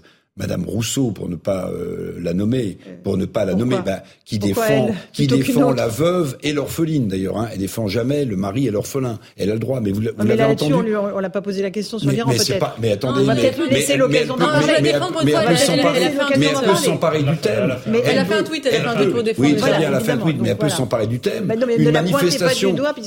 elle a évoqué l'Iran. Mais Mais non, mais d'accord, mais je la pointe pas du doigt. si, mais enfin, c'est doigt, une mais c'est féministe qui extrêmement défend les femmes opprimées dans le monde. Non, non, mais moi, ce qui, est- euh, on en parlait tout à l'heure. moi, ce qui me dérange plus, c'est de, effectivement, de- de- d'utiliser le mot patriarcat pour, pour, dé- pour désigner à la fois ce qui se passerait en France et euh, quelque, quelque chose qui se passerait en Iran, comme si bien, euh, ce seraient les mêmes les mêmes dimensions d'un phénomène universel. Non, je suis désolée. Euh, En, en Iran, c'est un, système patriarcal puisque la soumission des femmes est inscrite dans la loi. En France, c'est l'inverse. Euh, C'est même, on se demande même si on n'est pas un matriarcat puisque la Rousseau soumission, contre le puisque la- patriarcat, la- le, les le privilège féminin Eh ben, on est inscrit dans la loi à travers ce qu'on appelle la parité, euh, euh, qui, qui impose la discrimination positive envers les femmes. Donc, euh, ne mélangeons pas tout. Euh, Il existe des vrais systèmes patriarcals. Le- L'Iran en est un, même si euh, il est moins pire que d'autres d'ailleurs, parce qu'en en, en Iran, les femmes euh, euh, sont quand même euh, vont à l'université. Et d'ailleurs, c'est ce décalage, puisque vous avez euh, Mm. quasiment plus de femmes que d'hommes à l'université en Iran. Elles sont scolarisées, elles font des études, et, mais quand elles veulent travailler, on leur interdit. Euh, et donc il y a une frustration qui monte Immense. légitimement de ces femmes depuis des années. qui sont éduquées, qui ont accès à, à l'éducation et qu'on oblige à porter le voile, euh, qu'on a, à- auquel on interdit euh, des tas de métiers euh, de, de, et de diriger et de- d'avoir des métiers d'importance. Donc il y a une- un décalage entre leur niveau d'éducation et euh, ce système archaïque qui fait monter la frustration légitimement. Mais il faut tout de même saluer la constance dans l'égarement de l'extrême gauche française, parce qu'en 79, l'extrême gauche française soutenait Exactement. C'était la promesse C'était de libération, l'affrechasse, C'était c'était le bon. on libérateur. Allait voir ce qu'on allait voir, et aujourd'hui, l'extrême gauche féministe, une bonne partie d'entre elles, en tout cas, pas refuse. née à ce moment-là non plus. Oui, mais enfin, euh, Enfin, il y a des elles- ont d'histoire, droit- d'avoir des peut- peut connaissances se et- de respecter l'histoire. Voilà, et cette extrême gauche féministe, pour une grande partie, refuse de soutenir, en tout cas ouvertement, ce qui se passe aujourd'hui en Iran. Et on devrait être en première ligne pour soutenir euh, ces femmes. Après, dans la situation intérieure euh, iranienne, évidemment, du, du fait de la montée de cette, euh, vo- voilà, de la montée des femmes dans l'université, il y a toujours un décalage entre les villes et la campagne. Là, évidemment, Ce comme sont les villes. Mm. les villes qui, qui se révoltent puisque les, les femmes ont, ont accès à l'instruction, donc elles trouvent que Pas que à la campagne. Hein. Oui, Partout mais- Non, mais là, il y a puis accès à Internet aussi. accès à la Exactement, voilà, les réseaux exactement. sociaux font que voilà. Mais là, évidemment, une fois de plus, blackout, on coupe les réseaux sociaux et ces euh, jeunes femmes, aidées souvent par des jeunes hommes d'ailleurs, hein, qui manifestent à leur côté de façon très Non, mais sont- moi j'ai une admiration hein. illimitée pour ces femmes. C'est ce qu'elles font, c'est extraordinaire. On se rend même pas compte de, de- de- le pouvoir de subversion, de se couper les cheveux ou d'arracher un voile dans une société pareille. C'est héroïque, c'est de la résistance, quoi. Oui, parce que c'est la prison directe. Ah, direct. hein. Euh, effectivement. Un dernier mot là-dessus, Eric Revel? Non, moi, euh, oui. Euh, salutations à toutes ces femmes qui, euh, qui, sont, euh, qui sont en lutte. Ce qu'on, bon, elles se coupent les cheveux, elles arrachent leur voile, mais elles risquent leur vie aussi, il faut le dire. hein. Mhm. C'est, euh, non, mais on, Mhm. on se le disait aussi dans un pays. Bon, on coupe l'internet, c'est le propre d'une dictature, mais vous avez, c'est le service de la police des mœurs. Non, mais j'insiste. Eh oui. Vous voyez La ce que ça police veut des dire mœurs. La police des mœurs. Dans un pays au 21e siècle, il y a une police des mœurs. Et tout ça ne suffit pas à émouvoir nos néo-féministes. Non. Tout ça ne Laissez suffit les pas. Madame. Rousseau préfère Un parler petit du mot de la. France Insoumise. Vous voulez nous parler de la France Insoumise euh, Alors, en dehors des néo-féministes, euh, la France Insoumise toujours assez empêtrée dans l'affaire Adrien Quatennens. Ça va pas, c'est pas en train de s'améliorer selon vous? C'est c'est catastrophique puisque, euh, en fait, ce qui leur revient en boomerang, c'est cette exigence de pureté qu'ils exigeaient de leurs adversaires. Alors évidemment, eux sont dans la sauce, euh, on leur, demande la même chose, ils refusent même de se plier à ce qu'ils exigeaient pour les autres. Ils ne démissionnent pas, ils se mettent euh, en retrait. Ça ne passe pas par la justice, ce sont des procédures internes tout à fait opaques. Ils sont jugés partis. Euh, il y avait une conférence de presse absolument lunaire, on faisait un parallèle avec les, on faisait un mm. parallèle avec les régimes dictatoriaux. La, conférence sur YouTube a été interrompue au moment des, questions des journalistes. Moi, j'avais vu ça une seule fois dans l'histoire, c'est quand la télévision roumaine a interrompu le, discours de Ceausescu en, en, en 70 donc, ils sont complètement dans la panade, ils sont perdus.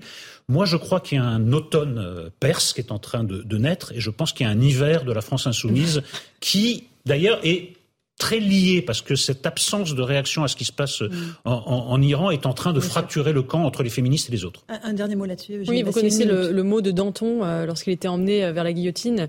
Il aurait dit à Robespierre :« Tu me suis.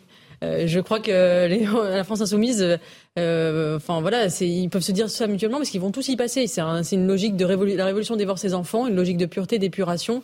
Il n'y en aura pas un qui restera debout, à part peut-être le plus pur ou la plus pure, mais euh, souvent les purs au pouvoir, ça donne, ce n'est pas forcément. Ce sera sans doute une femme. Ju- En un juste, mot, Eric Revel? Tout- tout- les- toutes les pas. organisations révolutionnaires terminent de la même manière. Vous vous souvenez de la révolution de 17 où les mencheviks, les SR de gauche et les bolcheviks s'entretuent et c'est les bolcheviks qui gagnent.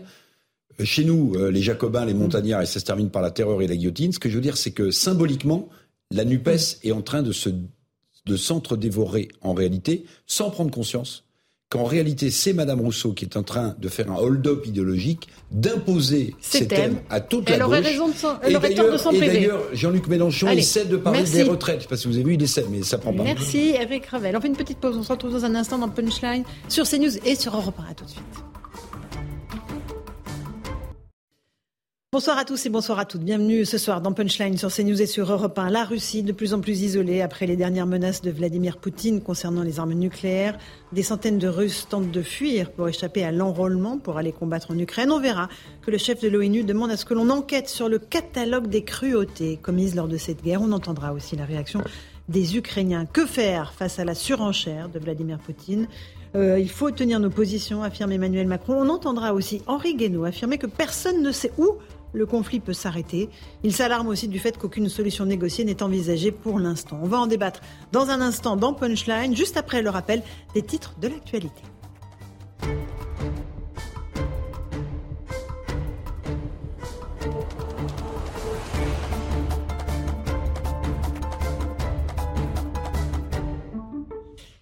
Il est 18h, bienvenue si vous nous rejoignez à l'instant sur CNews et sur Europe 1. On ne peut pas laisser Poutine s'en tirer. Déclaration du secrétaire d'État américain à l'ONU, Anthony Blinken, s'est exprimé lors d'une réunion du Conseil de sécurité sur l'Ukraine en présence de la Russie. Le chef de la diplomatie américaine dénonce le fait que la Russie avait mis en pièces l'ordre international.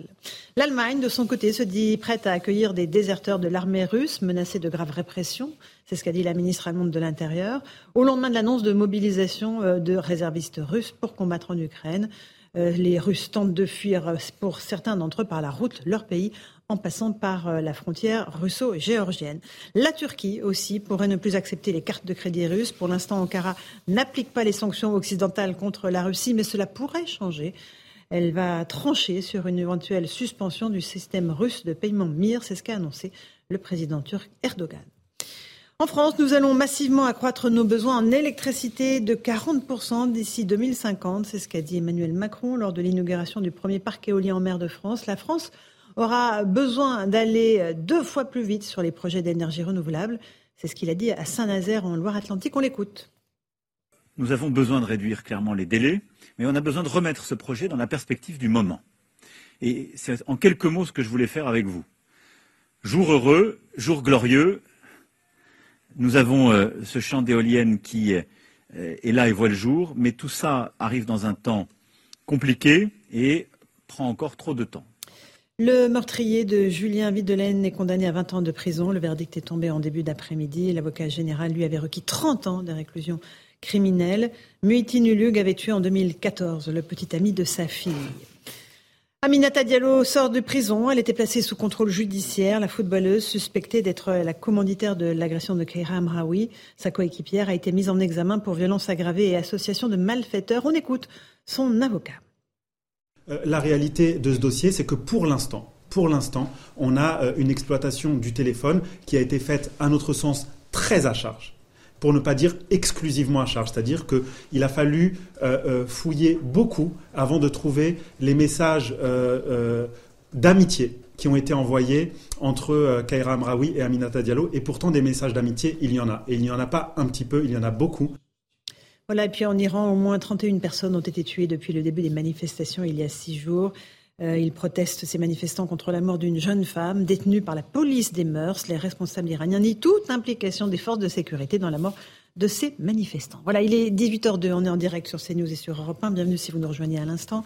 Euh, nous sommes avec nos invités pour évoquer la situation, euh, évidemment, en Ukraine, avec la Russie. Eric Nolot est avec nous, journaliste. Bonsoir, mon cher Eric. Bonsoir, Laurence. Sergei Girnov est présent, ancien espion du KGB. Bonsoir à vous, merci d'être avec nous. Le général Bruno Clermont aussi nous a rejoint. Bonsoir, général Bonsoir. de corps aérien. Et Eric Revel, journaliste et écrivain. Bonsoir. Eric. Merci d'être resté avec nous. Euh, on va commencer par les Français et la menace de l'arme nucléaire russe. Euh, un sondage CSA pour CNews euh, nous donne une réponse éloquente. Avez-vous peur que Vladimir Poutine utilise l'arme nucléaire dans le cadre du conflit ukrainien? Votre réponse, oui à 63%, non 37%. Il y a une inquiétude massive des Français face à cette évidemment menace non voilée du président euh, russe. Euh, on va écouter les réactions de quelques-uns d'entre vous recueillis par nos équipes. Je, je regarde ça assez loin, j'avoue, mais euh, moi, si ça commence à continuer comme ça, ça va commencer à me faire un peu peur, en effet. ouais. Ça, non, pas du tout. euh, C'est du blabla diplomatique. comme pendant la guerre froide. pour l'instant, ça m'inquiète pas plus que ça. Ça nous inquiète, oui. La menace, oui, nous inquiète. Mais bon, Poutine, euh, il peut nous menacer, mais il fera toujours marche arrière après. Pour nos enfants, peut-être l'avenir, mais pour le moment, on reste confiant. Voilà, des Français stoïques mais néanmoins inquiets. Euh, ça vous intéresse, ça vous interpelle, euh, Général de Clermont, ou pas? Je pense que c'est naturel qu'ils soient inquiets, parce que la, menace est, brandie fréquemment euh, Vladimir Poutine. Et puis, c'est pas facile de comprendre comment, fonctionne la dissuasion nucléaire et l'arme nucléaire. Mhm. Euh, c'est une chose un peu compliquée. Je vais peut-être essayer de simplifier, mais on, en, ce qui me concerne, je pense que concernant la France, le risque est très faible, et concernant l'OTAN, le risque est très faible. On est toujours dans un dialogue très étrange. Mhm. qui s'est produit déjà une, dizaine de fois depuis euh, Hiroshima et Nagasaki, hein, qui est un dialogue stratégique dans lequel euh, les menaces sont là pour faire mhm. reculer l'adversaire, mais ne sont jamais mises à exécution. On l'a connu euh, pendant la guerre de Corée, on l'a connu en Indochine à Dien Bien Phu, on l'a connu pendant la crise de Suez, entre l'Inde et le Pakistan. Euh, il y, a différents exemples entre la Russie et la Chine. Donc jusqu'à présent, le bon sens des dirigeants a toujours reculé pour trouver une solution euh, négociée et éviter l'usage de l'arme nucléaire. Le cas de la Russie, en ce qui me concerne, est particulier. Mhm. c'est ça la différence, c'est que à la fois en raison du régime de Poutine, également de la doctrine militaire russe, il y a peut-être plus d'inquiétude à avoir que dans les cas précédents. Sergei Girnov, vous connaissez bien évidemment euh, l'appareil d'État russe, vous êtes euh, un ancien du KGB. Euh, Vladimir Poutine dit je ne bluffe pas quand je vous dis qu'on a des armes qui peuvent faire mal. vous le croyez? Euh, en, général, en psychologie, quand, quelqu'un qui, euh, qui, vous dit je ne bluffe pas, c'est que il est, il est en train de bluffer. Donc ça, ça, ça, peut me rassurer. Mais bon, avec Vladimir Poutine, on a du mal quand même à, à faire des blagues euh, parce que euh, il a ramené cette histoire d'armes nucléaires quasiment au troisième jour du conflit ukrainien. C'était le 27 février, la première fois où il a mis en état d'alerte. On se souvient tous de cette rencontre avec le ministre de la Défense Shoigu et son, son chef d'état-major Gerasimov. Mhm. Après, il y a plusieurs plusieurs personnalités russes et plusieurs fonctionnaires russes qui, l'ont utilisé. Donc du coup, on est obligé de le prendre au sérieux, euh, y compris dans les camps occidentaux, tout en sachant que, je suis d'accord avec vous, euh, mon général, c'est euh, c'est jamais à la légère. Euh, on, on, a connu déjà, je peux rajouter encore la crise des Caraïbes. Euh, il y, y, a eu aussi en 1983 une, une manœuvre de l'OTAN qui se passait en Allemagne et on a failli aussi avoir presque une, une, guerre nucléaire. Donc à plusieurs reprises, cette question euh, était venue sur, sur le plateau. Mais je dirais que le problème avec Vladimir Poutine, c'est qu'on se pose la question, est-ce qu'il est raisonnable, est-ce qu'il est rationnel? Et vu comment il mène la guerre, on se poserait déjà la question, est-ce que euh, même au niveau mm. d'armes conventionnelles, il est rationnel, si rationnel que ça? Vous pensez qu'il y a une part de bluff dans ce qu'il dit, évidemment? C'est un ancien du KGB, lui aussi? Il a appris à mentir, il a appris à jouer avec les faiblesses de l'ennemi aussi. Il a appris à mentir, mais c'est justement ça que euh, euh, je raconte souvent euh, quand on me pose cette question, c'est qu'on était dans la même école, et en fait, au bout d'un an de formation dans cette école, les formateurs de cette école là ont dit, on veut pas de lui dans le service d'espionnage parce que cette personne est dangereuse, parce qu'elle peut prendre sur le coup d'émotion des décisions qui sont dangereuses pour lui et pour le service. Ils n'ont pas voulu de lui. Mhm. Et donc, vous imaginez, avec une telle caractéristique, il se retrouve maintenant à la tête du plus grand arsenal nucléaire qui représente 45% de l'arsenal nucléaire mondial.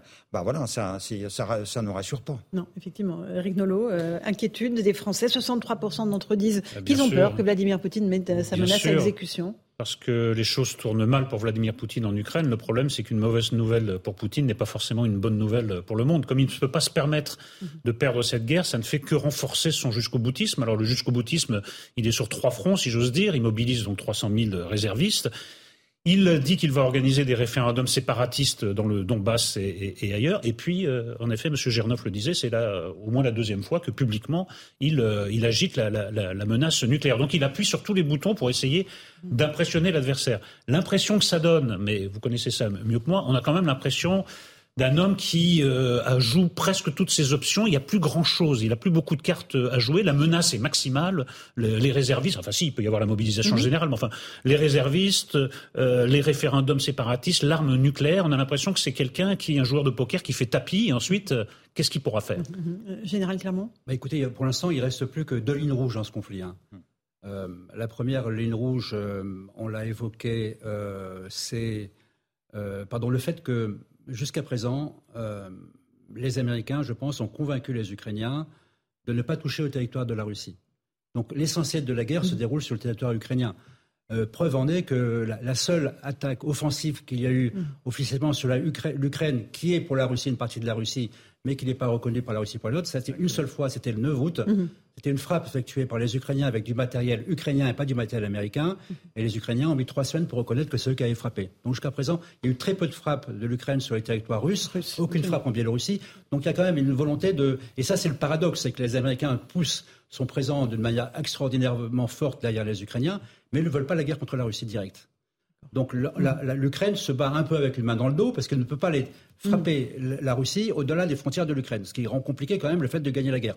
Alors que de ce point de vue-là, euh, la Russie n'a pas sa limite, elle tape euh, l'Ukraine partout où elle veut, en particulier les, sites stratégiques, la logistique, etc. Et l'autre ligne rouge, c'est quoi? C'est l'utilisation d'armes euh, non conventionnelles? la, deuxième ligne rouge, c'est effectivement le fait qu'on on a abandonné, et là ça rejoint un peu la première, c'est que les Américains aujourd'hui refusent de livrer, et ça c'est un peu étonnant, hein, des armements que les Ukrainiens pourraient utiliser sur les territoires de la Russie. C'est étonnant parce que par exemple il y a l'affaire des, fameux HIMARS, là, qui sont les lance-roquettes multiples, mhm. pour lesquels les Américains ont livré la version 80, 70, 80 km, qui a fait des dégâts très importants, ils sont très précis, très efficaces, mais ils se refusent à livrer la version 300 km. Or, il suffit de dire aux, Ukrainiens, vous avez la version 300 km, mais vous ne frappez pas sur la, mm. sur la Russie. Mm. Donc, ils ne veulent pas être, être responsables du fait que des armements américains euh, mm. causeraient des dégâts sur le territoire de la Russie. Situation très compliquée. Je vous repasse la parole dans un instant, Monsieur Girneuf. On fait une toute petite pause.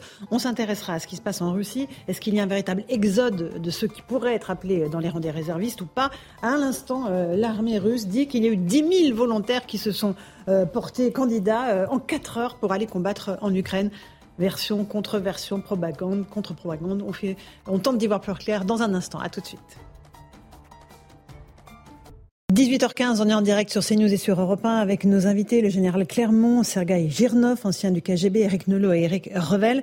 On va s'intéresser à ce qui se passe en Russie après cet appel à la mobilisation des réservistes annoncé par euh, Vladimir Poutine. Certains euh, de ceux qui pourraient être, appelés euh, ont décidé de quitter le pays, soit par voiture, soit par avion. On fait le point avec Michael Dos Santos et puis après je vous pose la question de ce qui se passe réellement en Russie, Monsieur Girnov. Des embouteillages sur les routes à la frontière entre la Russie et la Finlande et des centaines de vols au départ de Moscou et Saint-Pétersbourg. Ces passagers, arrivés à Belgrade ce matin, avaient réservé leur vol de longue date. Ma venue ici n'a pas de lien avec la mobilisation. Mais c'est peut-être un coup de chance pour moi. Ou pas, on verra. La guerre est une chose horrible. C'est normal d'avoir peur, d'avoir peur de mourir, toutes ces choses-là. Hier, Vladimir Poutine a annoncé une mobilisation partielle des réservistes. 300 000 personnes destinées à rejoindre les soldats déjà déployés sur le front. Conséquence immédiate, le tarif des billets d'avion au départ de Russie a explosé. Un Moscou-Istanbul coûte désormais plus de 1000 euros, environ 4 fois plus qu'il y a une semaine. Une envolée des prix constatée par Gilles Chenesso, directeur de Tsar Voyage. Ça n'a fait que rajouter encore un peu plus de, difficultés et de prix à ces, à ces, avions qui sont déjà pris d'assaut. Jusqu'à dimanche, pratiquement, euh, Istanbul, il n'y a rien. Euh, Erevan, c'est à des prix déments. Euh, trouver un aller simple à 7000 euros. Cette augmentation des prix s'explique aussi par le peu de destinations actuellement ouvertes. Depuis la fermeture de l'espace aérien européen, seule une poignée de pays comme la Serbie ou les Émirats ont une liaison directe avec la Russie. Voilà, alors il y a ces Russes qui tentent de fuir, et puis l'état-major russe, évidemment, réagit à l'instant. Il dit il y a eu 10 000 volontaires qui ont demandé à être mobilisés en Ukraine en 24 heures. Ils sont venus d'eux-mêmes au commissariat, dans les commissariats, sans attendre leur convocation. Sergei Girnov, c'était impossible pour la Russie de laisser voir ces images comme quoi tout le monde s'enfuit pour ne pas être euh, envoyé en Ukraine? Bah, L'état-major, vous avez un général Konashenkov qui dont le rôle est de mentir depuis sept mois. Euh, il a pris même une étoile euh, sur, euh, sur ses épaulettes grâce à ça. donc, ce que dit l'état-major, parce que si vous l'écoutiez, les Russes n'ont perdu que 6 000, personnes mhm. dans cette guerre. en réalité, c'est beaucoup plus? Bien évidemment, c'est beaucoup plus. Euh, déjà, euh, si vous avez les renseignements euh, américains et anglais, eux parlent de entre 20 et 25 000, voire peut-être même 30 000. les Ukrainiens parlent de 55 000. Et le ministère des Finances russe a reconnu 48 000. Finalement. Parce que en fait, il y a, y a, y a, y a l'argent qui doit être versé aux familles. Donc, à cause de ça, ils ont, ils ont dévoilé ce chiffre. Donc, euh, bien évidemment, ils sont, euh, ils sont un peu, euh, un peu acculés et ils, étaient obligés de sortir ça parce que tout le monde parle de cet exode. Mm-hmm. donc, bien évidemment, tous les Russes qui ont de l'argent essaient de, de, fuir. Mais on parle vraiment d'un exode là où c'est quelques, allez, centaines, peut-être milliers de personnes sur un, pays de plus de 100 quelques millions d'habitants? Non, sur, cette vague-là, c'est pas un exode parce que, bien évidemment évidemment, on a, on a bien dit, euh, il faut avoir de l'argent. En plus, les prix ont flambé. C'est entre 3 euh, et 10 000 dollars pour, euh, pour un billet. Donc, c'est énorme. Pas accessible à tout le monde. donc voilà. mais il faut pas oublier non plus que dès le début du conflit, il y a, il y a quelques 450 000 Russes qui ont quitté le territoire après le 24 mmh. février, mmh. dont les, Russes les plus qualifiés.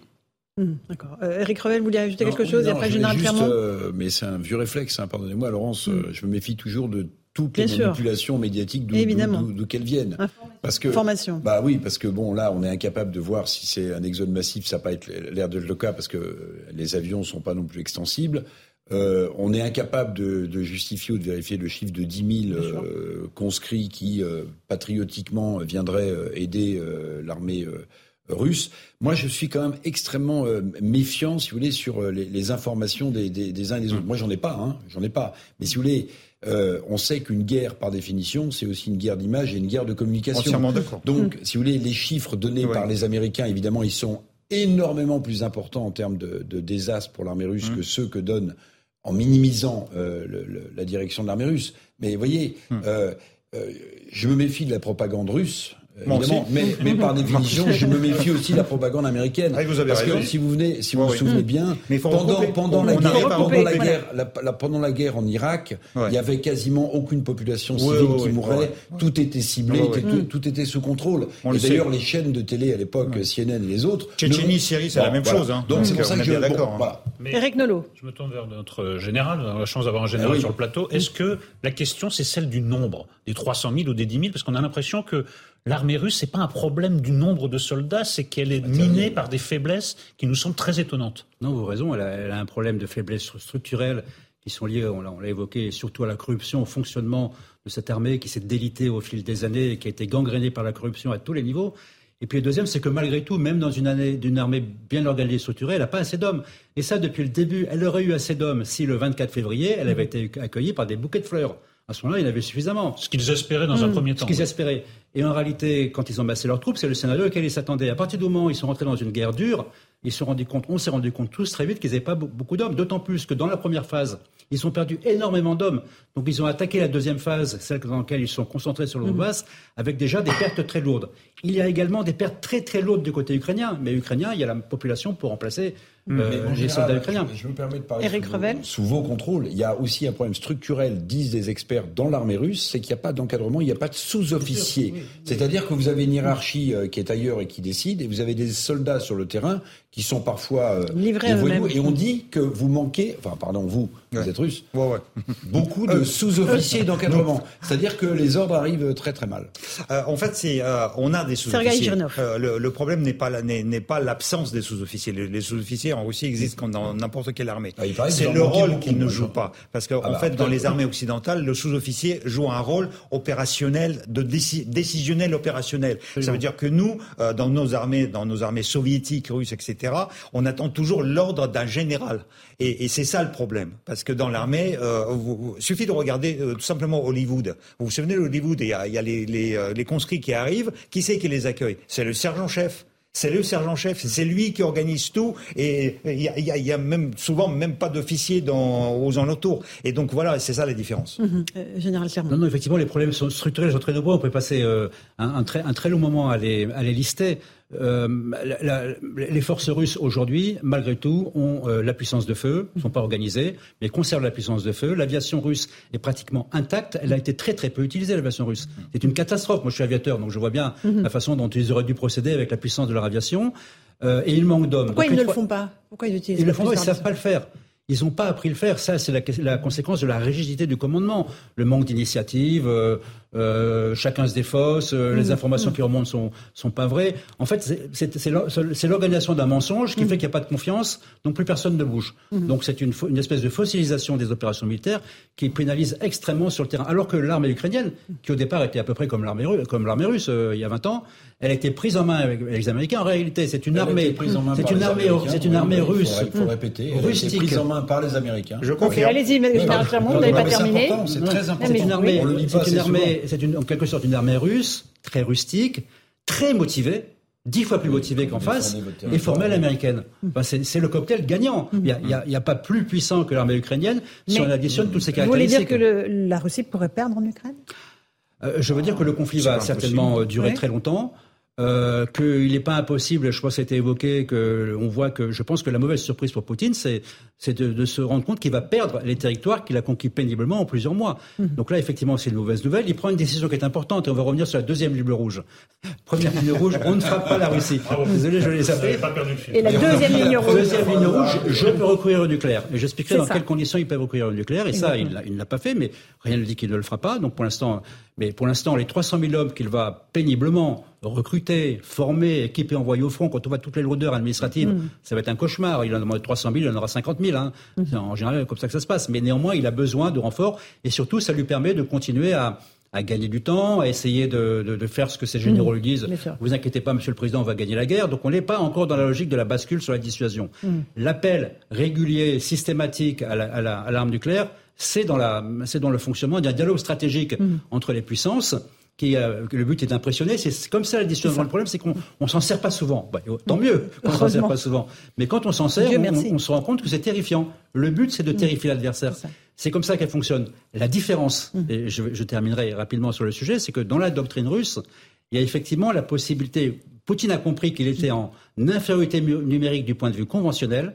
Donc il y a une disposition de la doctrine russe qui permet d'utiliser l'arme nucléaire pour compenser son infériorité conventionnelle. Et là est le danger. Et c'est dans ce cadre-là qu'effectivement il peut y avoir une arme nucléaire tactique, une arme nucléaire qui n'est pas que tactique.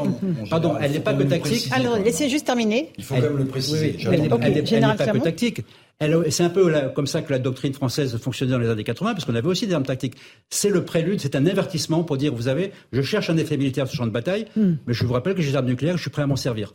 Jamais personne ne l'a fait depuis 80 hmm, ans. Hmm, Est-ce que Poutine le fera C'est important ce que vous avez dit, il faut quand même le préciser. Oui, bien sûr, c'est une arme tactique. On parle d'armes On parle pas d'attaquer Paris on parle, Voilà, non, on parle d'armes tactiques, mais qui font des centaines de milliers de morts quand même. Hein. On parle d'armes tactiques. Non, mais moi j'ai lu euh, Guerre épée de votre compatriote Tolstoï, et Tolstoï explique que peu importe la valeur des généraux du pouvoir, ce qui compte dans une bataille, c'est est-ce qu'il y a le sentiment collectif qu'on va gagner. C'est celui qui a ce sentiment collectif. la plupart des Ukrainiens sont prêts à mourir pour l'Ukraine. Je pense que la plupart des Russes ne sont pas prêts à mourir pour l'Ukraine. Mais, puisque vous, vous avez des informations, quel est le sentiment collectif en Russie? Est-ce qu'il y a quand même encore un réflexe patriotique suffisant? Pour euh, bah, susciter des volontaires sur le front, pour éviter des désertions, ou vous pensez que c'est quelque chose que le conflit en fait peut basculer parce que l'opinion publique russe basculerait? Sergei Girnov. Euh, je crois que euh, ce, cet engagement idéologique en quelque sorte aux, partisans ou patriotiques, il existe. Bien évidemment, il existe, mais il est loin d'être celui que Poutine annonce. Donc, il a annoncé 80% les Russes soutiennent cet effort de guerre. La preuve, c'est qu'il n'arrivait pas à recruter il n'arrivait pas à recruter suffisamment. Et pourtant, il y avait des sommes qui étaient faramineuses pour la Russie. Euh, on, vous, euh, on, vous, proposait entre 6 et 10 000 dollars euh, pour aller combattre sur le front ukrainien, ce qui, le salaire moyen russe, c'est 150 euros. donc quand on propose déjà un chiffre comme ça dans les régions qui, qui, qui, sont mourantes, où il y a, personne, où il y a du chômage, etc., et même avec ça, il n'arrivait ils n'arrivaient plus à recruter. D'où cette mobilisation. Mmh. Mmh. Euh, donc voilà. Donc euh, je crois que euh, de toute façon, ils, ils, ne sont, ils sont pas suffisamment motivés. et cette mobilisation ne va pas, ne va pas rajouter à cette, motivation. À cette motivation. on va juste regarder et écouter les réactions des, Ukrainiens à cet appel à la mobilisation des réservistes russes. explication d'Yael Benamou, puis on en débat ensuite. Anna a 24 ans, elle habite à Kiev et elle est perturbée par les annonces de Vladimir Poutine. Je ne peux pas parler de, comment, de la stabilité émotionnelle. Euh, ça dépend du moment de la journée, des actus. Alors notamment avec avec les menaces du président russe, l'attaque nucléaire, ça fait un peu, bah, ça augmente la tension. Ce n'est pas la première fois que le président russe agite la menace nucléaire, mais pour Anna, il reste imprévisible. Le 22 février, on ne croyait pas que au 21e siècle, bah, c'est possible de se retrouver au milieu de la guerre. J'espère que c'est le bluff. Bluff ou pas, Roman, un habitant de Kiev, se veut résilient. Même si le danger est réel, euh, il ne faut pas que ça nous euh, immobilise. Donc il faut continuer à combattre. Voir euh, les succès au front, ça, ça aide de continuer à croire à la victoire. Désormais, de nombreux Ukrainiens croient en la victoire depuis leur récent succès militaire, notamment depuis la reconquête de la région de Kharkiv. Général Clermont, euh, on voit que les Ukrainiens euh, sont inquiets, évidemment, parce que la frappe tactique euh, qu'on évoquait, ce serait plutôt sur le sol ukrainien que sur le sol européen. Moi, je pense qu'il faut quand même, c'est important de rassurer les Français. je, connais assez bien la dissuasion nucléaire française. J'ai passé 15 ans de ma vie militaire dans ce domaine-là. Elle fonctionne, elle a fonctionné, elle fonctionnera. Mais ce n'est pas parce que la dissuasion nucléaire fonctionnera qu'il n'y aura pas d'armes nucléaires. Il faut bien faire la différence entre les deux. Euh, il peut très bien y avoir euh, un tir d'armes nucléaires très limité par la Russie au-dessus de l'Ukraine. Imaginez que ça se produise. C'est un arrêt instantané des combats. C'est le monde s'arrête de respirer. Mhm. quand vous voyez ce qui se passe quand la reine d'Angleterre décède, mhm. imaginez ce qui se passerait si euh, une bombe nucléaire, même de faible puissance, donc ça s'arrêterait les combats et je pense que ça obligerait tout le monde à aller autour d'une table de négociation. Donc c'est pas parce qu'il y a un, usage d'une arme mm. nucléaire qu'il y a forcément l'apocalypse nucléaire. Bien sûr. Euh, un, petit mot avant la pause, M. Monsieur euh, euh, ce, cette onde de choc, je crois que ça c'est la, la, ligne rouge pour le monde. C'est-à-dire que si Poutine franchit celle-là, il sera vraiment sur le banc des parias. Et à ce moment-là, imaginez la Chine euh, comment elle mm. réagirait la Chine? Mm-hmm. Parce que les États-Unis, c'est compréhensible, le mm. monde occidental, c'est compréhensible, mais même les Chinois. Et c'est une nation commerçante, c'est une nation qui vit sur le commerce extérieur, dont dépend la moitié de son export, c'est les États-Unis et l'Europe. Je vous poser Après, juste après ah, la pause, parce qu'il est 18h30, on est en direct sur CNews et sur Europe 1, et c'est le rappel des titres de l'actualité avec Clémence Barbier.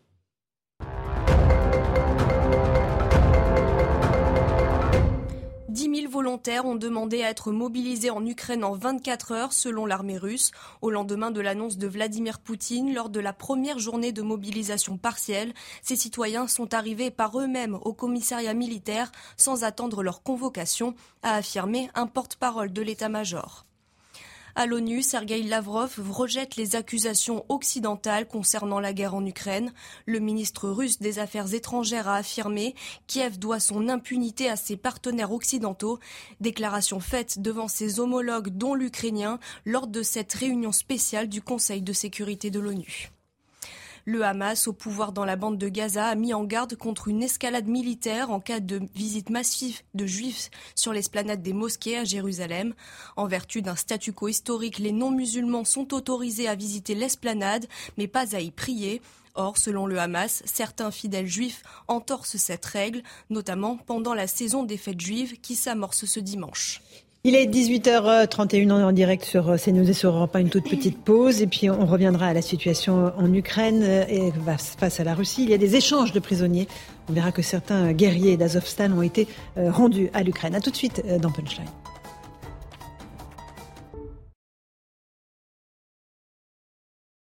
Nous sommes avec euh, le général Clermont, général de corps aérien, Sergei Girnov, ancien du KGB, Eric Nolot et Eric Revel. On évoque la situation évidemment en Ukraine et les menaces de la Russie. Il y a eu euh, hier, juste après l'allocution de Vladimir Poutine, dans laquelle il menaçait d'utiliser les armes nucléaires, une opération d'échange de prisonniers. Euh, visiblement, ça faisait longtemps qu'elle avait été prévue. Parmi les personnes libérées, des militaires, des policiers ou encore des membres du régiment d'Azov. Toutes les précisions avec Michael Dos Santos. La fin d'un calvaire au beau milieu de la nuit. Certains boitent, d'autres sont déplacés sur des brancards, mais tous réalisent la chance de retrouver leur pays. Un prisonnier libéré embrasse même le sol. 215 bonnes nouvelles pour le président ukrainien Volodymyr Zelensky. C'est une victoire absolue pour notre pays tout entier, pour notre société tout entière, et surtout pour 215 familles qui vont pouvoir retrouver leurs proches en toute sécurité. Parmi ces prisonniers ukrainiens libérés, 188 avaient défendu la Syrie Azovstal à Mariupol, symbole de la résistance à l'invasion russe. En contrepartie, Moscou a pu récupérer 55 prisonniers, dont l'ex-député Viktor Medvedchuk, proche de Vladimir Poutine, accusé de haute trahison en Ukraine. Cet échange de prisonniers militaires est le plus important depuis le début de l'offensive fin février. Il intervient quelques heures après l'ordre de mobilisation partielle de réservistes annoncé par Vladimir Poutine. Général Clermont, ça veut dire quelque chose, ces échanges de prisonniers ou pas? Alors, ça a une signification? à la fois, Oui, à la fois non. À la, fois non, parce qu'en réalité, c'est dans toutes les guerres, l'échange de prisonniers. Ça fait partie du mode d'échange euh, qui est largement utilisé. Euh, néanmoins, dans le cas d'Azovstal, de, c'est euh, du bataillon Azov, c'est un peu étonnant parce que mm. souvenez-vous que lorsque les, Russes ont mis de la pression sur Mariupol, ils devaient tous les juger, mm. les exécuter, les envoyer en Russie et puis les, les pendre. Donc on se rend compte qu'effectivement, tout ce que disent les Russes n'est pas vrai. D'ailleurs, la plupart de ce qu'ils disent est faux. Hein, bon, c'est pas les seuls d'ailleurs. Mhm. euh, et en tout cas, c'est ça qui est étonnant, c'est que 188 euh, soldats d'Azov de, de, Mariupol aient été libérés. Après, le deuxième élément, je trouve intéressant, c'est euh, le rôle évidemment d'Erdogan euh, dans les négociations. Et puis mhm. finalement, c'est aussi un peu celui de Mohamed Ben Salman, là, qui a récupéré les, les, les, 10, les 10 prisonniers étrangers, qui en quelque sorte se rachète une conduite aux, yeux de l'opinion internationale. Sergei Girnev, vous vouliez ajouter quelque chose sur ah ces échanges de euh, prisonniers en, réalité, c'est très important parce que justement, cette composante d'Azov, euh, pour les Russes, c'était le drapeau rouge. Hein. Enfin, mm. euh, donc en fait, c'est le chiffon rouge qui, qui était impossible de, de, de contourner. il y a eu d'ailleurs un problème de 53 prisonniers d'Azov qui ont été tués lors de l'explosion dans la prison chez, les, chez les Russes. On ne sait toujours pas. je ne sais pas si la commission d'enquête onusienne est arrivée euh, mm. à, éclairer ça. Euh, et de toute façon, c'est une énorme victoire pour Zelensky parce que Zelensky, vous savez, c'est, il était dans la position très fragile parce que euh, il a ordonné à ses hommes de se rendre. Mm. et, il a ordonné en disant que je vais garantir votre vie. Et donc le coup de 53 prisonniers qui étaient tués, mm. donc pour lui, ça lui a porté un énorme préjudice à l'intérieur de l'Ukraine. Mm. Et là, les presque 200 personnes qui sont euh, qui sont échangées, dont les, les combattants Azov, mm. là c'est un c'est un très très haut coup. Et d'ailleurs, ça, ça prouve que les Russes peut-être peut-être, euh, c'est une preuve peut-être de volonté quand même russe de, mhm. euh, de montrer qu'ils sont prêts à peut-être négocier quelque chose. Et peut-être qu'ils euh, prennent soin des prisonniers, en tout cas ceux-là, ces prisonniers ukrainiens n'ont pas été maltraités. En, même temps, ça se passe quasiment en même temps que Poutine proclame, cette, cette, mobilisation, donc du coup on, on, on, s'y perd. Éric Revel et après Éric Nolot. on se dit que Poutine va peut-être utiliser une arme nucléaire tactique. Euh, est-ce que euh, ce qui se passe en ce moment de la part de ses alliés euh, ne peut pas le faire réfléchir? Je veux dire, la déclaration du porte-parole du ministère des Affaires étrangères chinois, qui dit maintenant il faut négocier, Erdogan qui a dit je n'en connaîtrai pas les référendums dans les rues, hein. la même chose pour l'Inde. Est-ce que ça, c'est pas quand même pour Poutine un sujet de réflexion Moi, j'avais un énorme espoir par rapport à ça, surtout la semaine dernière quand il y avait euh, cette, euh, euh ce, sommet géopolitique en Ouzbékistan, euh, avec la visite qui est passée quasiment, quasiment inaperçue de Xi Jinping au Kazakhstan. Et la veille de cette visite, les Chinois ont dit c'est nous qui garantissons dorénavant la sécurité du Kazakhstan face aux Russes. Et donc, il y a eu quand même des investissements, avertissements qui étaient très clairs. Donc, vous avez mentionné Modi qui a dit à Poutine, vous savez, notre pays, on aime bien euh, la tradition Gandhi, mhm. euh, pacifiste, etc. Et Poutine a dit, je vais euh, essayer de, de, de, terminer très rapidement cette guerre. Bon, là, on a eu peur, hein, parce que très rapidement, ça veut dire que je vous fous aussi la bombe nucléaire sur, sur la tête, et puis c'est terminé. mais il y, a eu aussi un espoir puisque mhm. Poutine a annulé en fait la proclamation la veille et mhm. puis on se disait, il y a peut-être des pressions, il y a peut-être des Chinois. Mais Patrouchev est allé en Chine euh, il, y a deux, il y a deux jours, il y a trois jours. Euh, Patrouchev, qui est euh, le secrétaire du Conseil de sécurité euh, de Poutine, c'est quasiment le bras droit euh, de Poutine. Et finalement, on, on a senti que c'est peut-être les Chinois qui ont dit, bah finalement, allez-y avec mhm. cette mobilisation. Donc on s'y perd. On, on, mais Erdogan aussi, ça c'est nouveau. Et Erdogan, non, c'est pas nouveau. Et Erdogan s'implique énormément dans, dans, dans oui, le conflit. Mais la hein. façon dont il a dit, je ne soutiendrai pas les référendums dans les dans les les provinces russophones. Il n'a jamais, il a jamais euh, ah, soutenu la Crimée. il a dit à un moment il a jamais soutenu la Crimée. Il a dit à un moment déterminant, quand même, je trouve. Au Alors, moment oui, où Poutine est fragilisé. qu'on fasse oublier qu'il fait sa propre guerre au Nagorno-Karabakh. Oui. Évidemment. Euh, Projetons-nous dans l'avenir. Sur quoi pourrait porter un compromis? Pour l'instant, les deux parties sont dans des postures maximalistes. Mm. Les Ukrainiens disent non seulement euh, on veut récupérer le Donbass, on veut même récupérer la Crimée. De l'autre côté, Poutine dit je veux gagner cette guerre et de toute façon on va organiser des, des référendums séparatistes. Donc quel pourrait être le compromis? Qu'est-ce que les Ukrainiens pourraient lâcher pour euh, parvenir à un accord de paix? Qu'est-ce que les Russes pourraient lâcher pour parvenir à ce même accord de paix? À mon avis, euh, ça c'est mon avis, hein. hmm. euh, la seule issue, c'est négocier la tête de Poutine. Ah. C'est-à-dire, pour les Russes, dire Poutine a commis une faute, c'est lui tout seul qui est responsable de ça, donc on l'évince. On peut le hmm. juger, le liquider, peu importe, en fait, il peut tomber malade et, disparaître. Et comme ça, on lui met sur le dos toute la faute. On retire les, euh, les troupes. Les Ukrainiens sont contents. Le monde est content. On annule les sanctions. Tout le monde revient euh, au point, on n'y est pas encore, hein, là. Et, et, en fait, je crois que c'est la seule possibilité d'issue parce que je suis d'accord avec vous. Parce qu'en réalité, actuellement, au niveau de, de pourparler, il n'y a, y a, rien. Personne ne veut négocier. Mais en même temps, vous, vous, avez vu cet échange? Donc les Russes négocient quand même derrière. Il y, a, y, a, y, a, eu la négociation sur, sur, sur les grains. Euh, donc ça Sur existe les quand les céréales, vous voulez dire Les céréales. Oui, d'accord. Général Clermont, qu'est-ce qui pourrait permettre de trouver une, non pas une issue, mais au moins une petite voie de sortie Personne n'a réponse à cette question. Oui. On en est toujours au, au, bruit des canons et au bruit des armes. Tant que la ligne de front ne sera pas un peu stabilisée. Or, on a vu qu'elle est en train de s'inverser. En tout cas, elle se modifie. Personne n'est en mesure de dire j'arrête les combats. Mhm. Euh, pour l'instant, il faut que la ligne de front se stabilise alors éventuellement, euh, les négociations pourraient commencer. Mais on n'en est pas là. Le fait que Poutine relance une, la, mobilisation de 300 000 personnes, même s'il y en a que 100 000 qui arrivent, ça va relancer la guerre. L'hiver arrive. Euh, la guerre va être plus difficile à faire l'hiver. Donc on est parti, on ne voit pas un accord de paix avant l'hiver. Donc euh, pendant l'hiver, les, forces vont se reconstituer. On, est, reparti pour plusieurs mois. La seule bonne nouvelle, je me permets de le dire, parce qu'on mm. a parlé beaucoup de, de nucléaire, c'est que là, avec cette stratégie de Poutine, le recours à l'arme nucléaire s'éloigne si tant est qu'il était euh, mm. possible. on a rappelé quand même qu'il était possible. Sur ce point, peut-être un dernier point. La différence entre toutes les crises nucléaires qu'il y a eu jusqu'à présent mm-hmm. et la crise actuelle, c'est la personnalité de Poutine et le régime de Poutine. Mm. C'est un homme seul, c'est un homme corrompu, c'est un homme qui contrôle des oligarques. Il ne fonctionne pas comme fonctionnait le, le, président de l'URSS. Euh, il n'y a, pas le, a pas le soviet derrière, il n'y a pas une, espèce de, de, mission collective reconnue. Donc il est plus fragile. Donc il est plus fragile parce que c'est un homme seul. la volonté de que le seul la solution c'est un changement de régime. Et plus on va le pousser dans des retranchements euh, qui se deviennent J'aimerais juste qu'on écoute euh, Henri Guénaud, ancien conseiller spécial de Nicolas Sarkozy, sur ces questions internationales. Lui, il estime que la Russie ne peut pas perdre cette guerre. On va, on va écouter son raisonnement. La Russie ne elle peut pas perdre cette guerre. Si elle la perd, euh, alors c'est pas seulement le régime qui va, qui risque de, de, de disparaître au profit d'ailleurs, euh, non pas des démocrates, mais, mais peut-être de pire, c'est-à-dire des nationalistes, bah, des, des hyper-nationalistes. Oui, je pense que les démocrates sont pas assez forts en Russie pour, prendre le pouvoir et l'exercer, mais en revanche, il y a toute une frange de nationalistes euh, qui ça risque d'être d'être pire.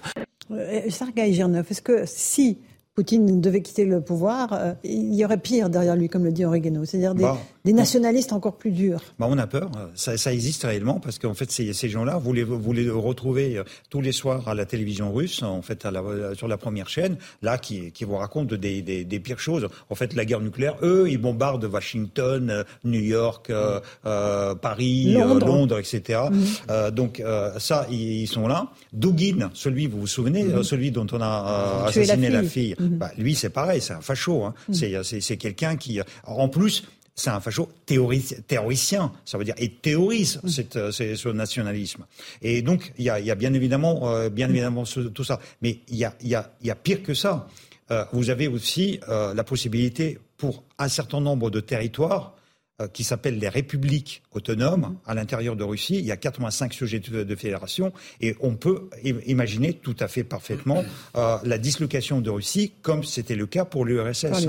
absolument. Euh, Général Clermont. Absolument, c'est ce que précisait Henri Guénaud également ce matin, c'est un risque, c'est l'éclatement de la fédération de Russie, mhm. avec des conséquences extrêmement sérieuse pour la stabilité européenne. Oui, bien au-delà de ce qui se passe actuellement en Ukraine. Donc, euh, comme d'habitude, enlever un dictateur, c'est toujours des, hmm. ça réserve toujours des surprises très inquiétantes. Éric Revel L'un des terrains idéologiques que, j'entends souvent euh, développé par Vladimir Poutine, c'est de dire, mais regardez, euh, l'Occident sont des pays à la dérive, sont des pays qui, qui, n'ont plus de sentiments nationaux, c'est des pays qui n'ont plus de, de, valeurs. Hmm. Au-delà de ce qu'il commet, évidemment, en Ukraine, est-ce que vous considérez, euh, par rapport à l'évolution de la Russie, que c'est quelque chose qui peut s'entendre quand vous vivez en France et vous avez vécu en Russie. Parce qu'on peut considérer que nos pays sont un peu à la dérive. On parlait tout à l'heure de wokisme, de cancel mmh. culture, mmh. d'abandon de, de, de, de, plein de nos repères.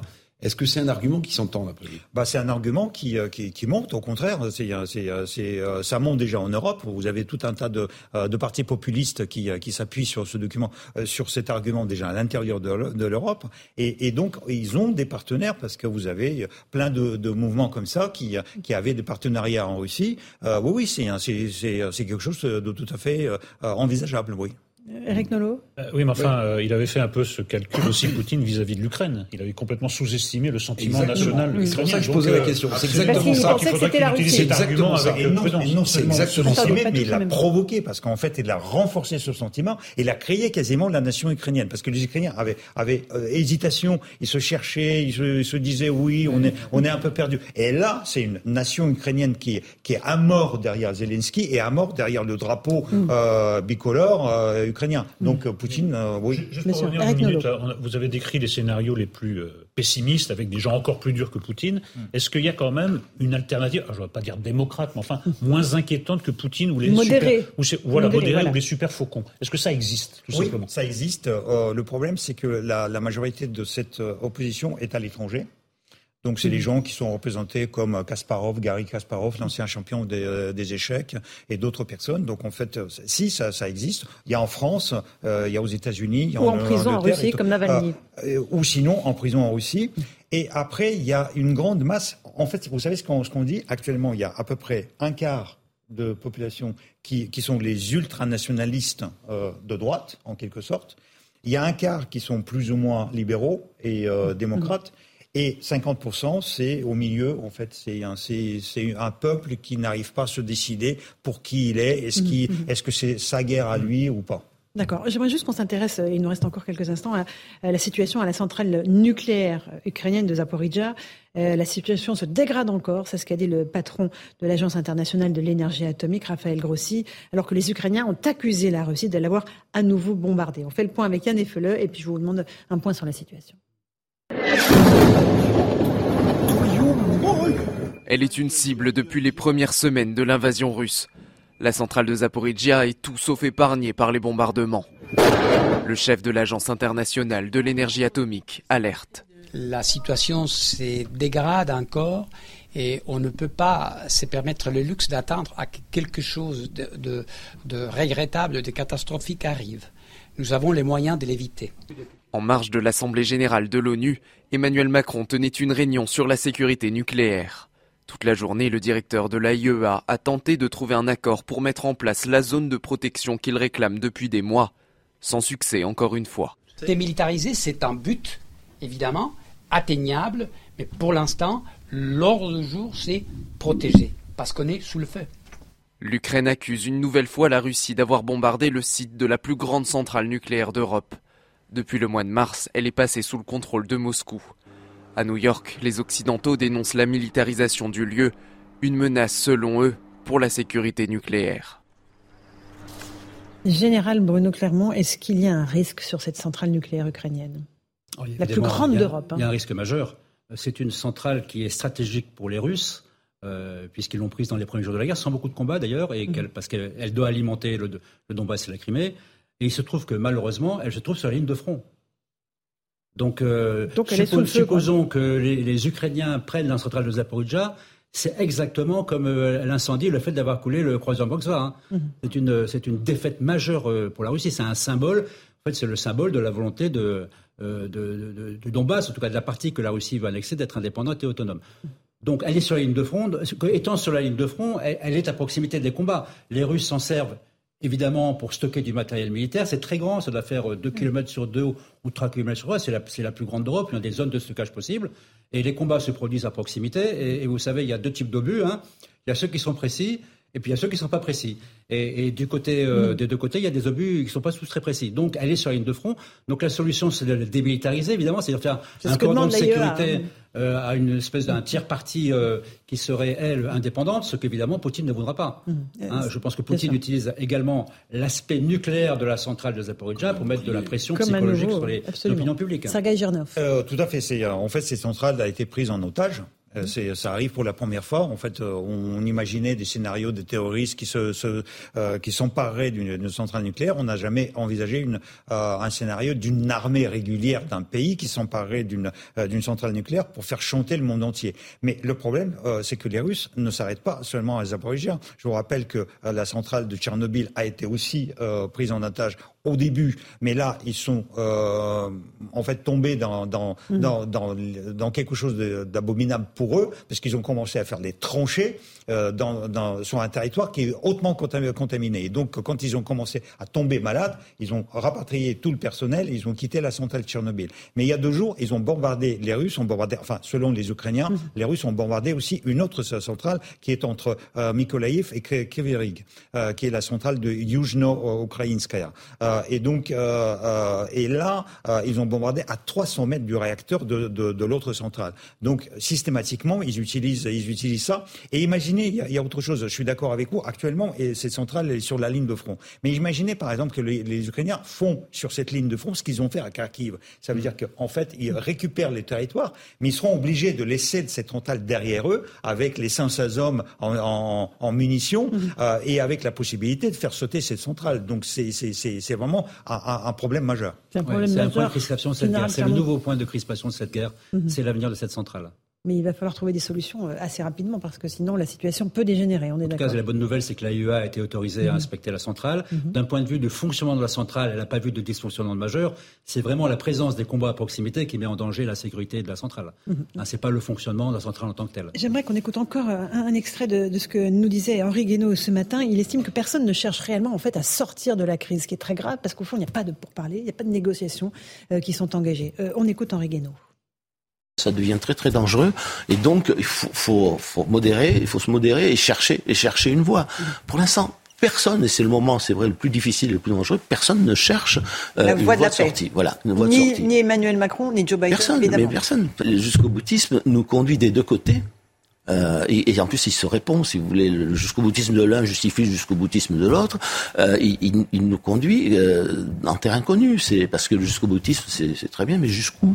Euh, vous n'êtes pas d'accord, Sergei Girnov Je ne suis pas très d'accord parce que euh, c'est pas parce qu'on euh, ne raconte rien qu'on ne cherche rien. Mhm. Vous savez, la diplomatie, la vraie diplomatie, elle n'est pas publique. Hein. Il y, a, y, a, toujours quelque chose qui se passe. Euh, vous, vous, avez eu actuellement l'Assemblée générale des Nations Unies. Dans les couloirs des, des, des Nations Unies, il y a toujours des pourparlers, pourparlers qui ont lieu. Mhm.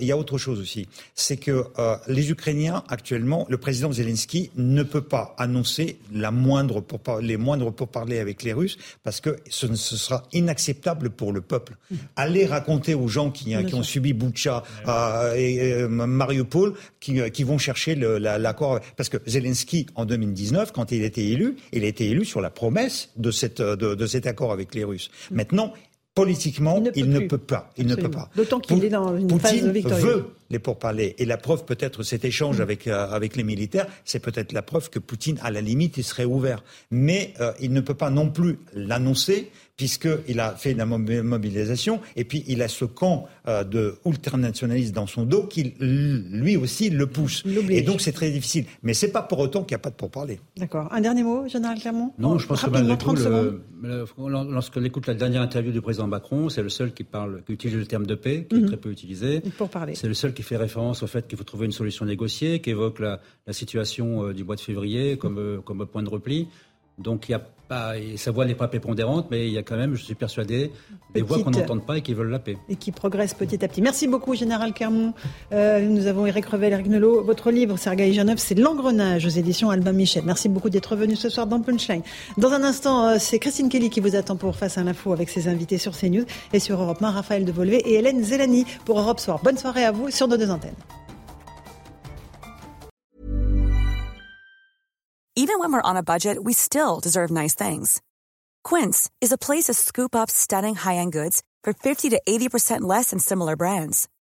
They have buttery soft cashmere sweaters starting at $50, luxurious Italian leather bags, and so much more. Plus, Quince only works with factories that use safe, ethical, and responsible manufacturing. Get the high-end goods you'll love without the high price tag with Quince. Go to quince.com/style for free shipping and 365-day returns.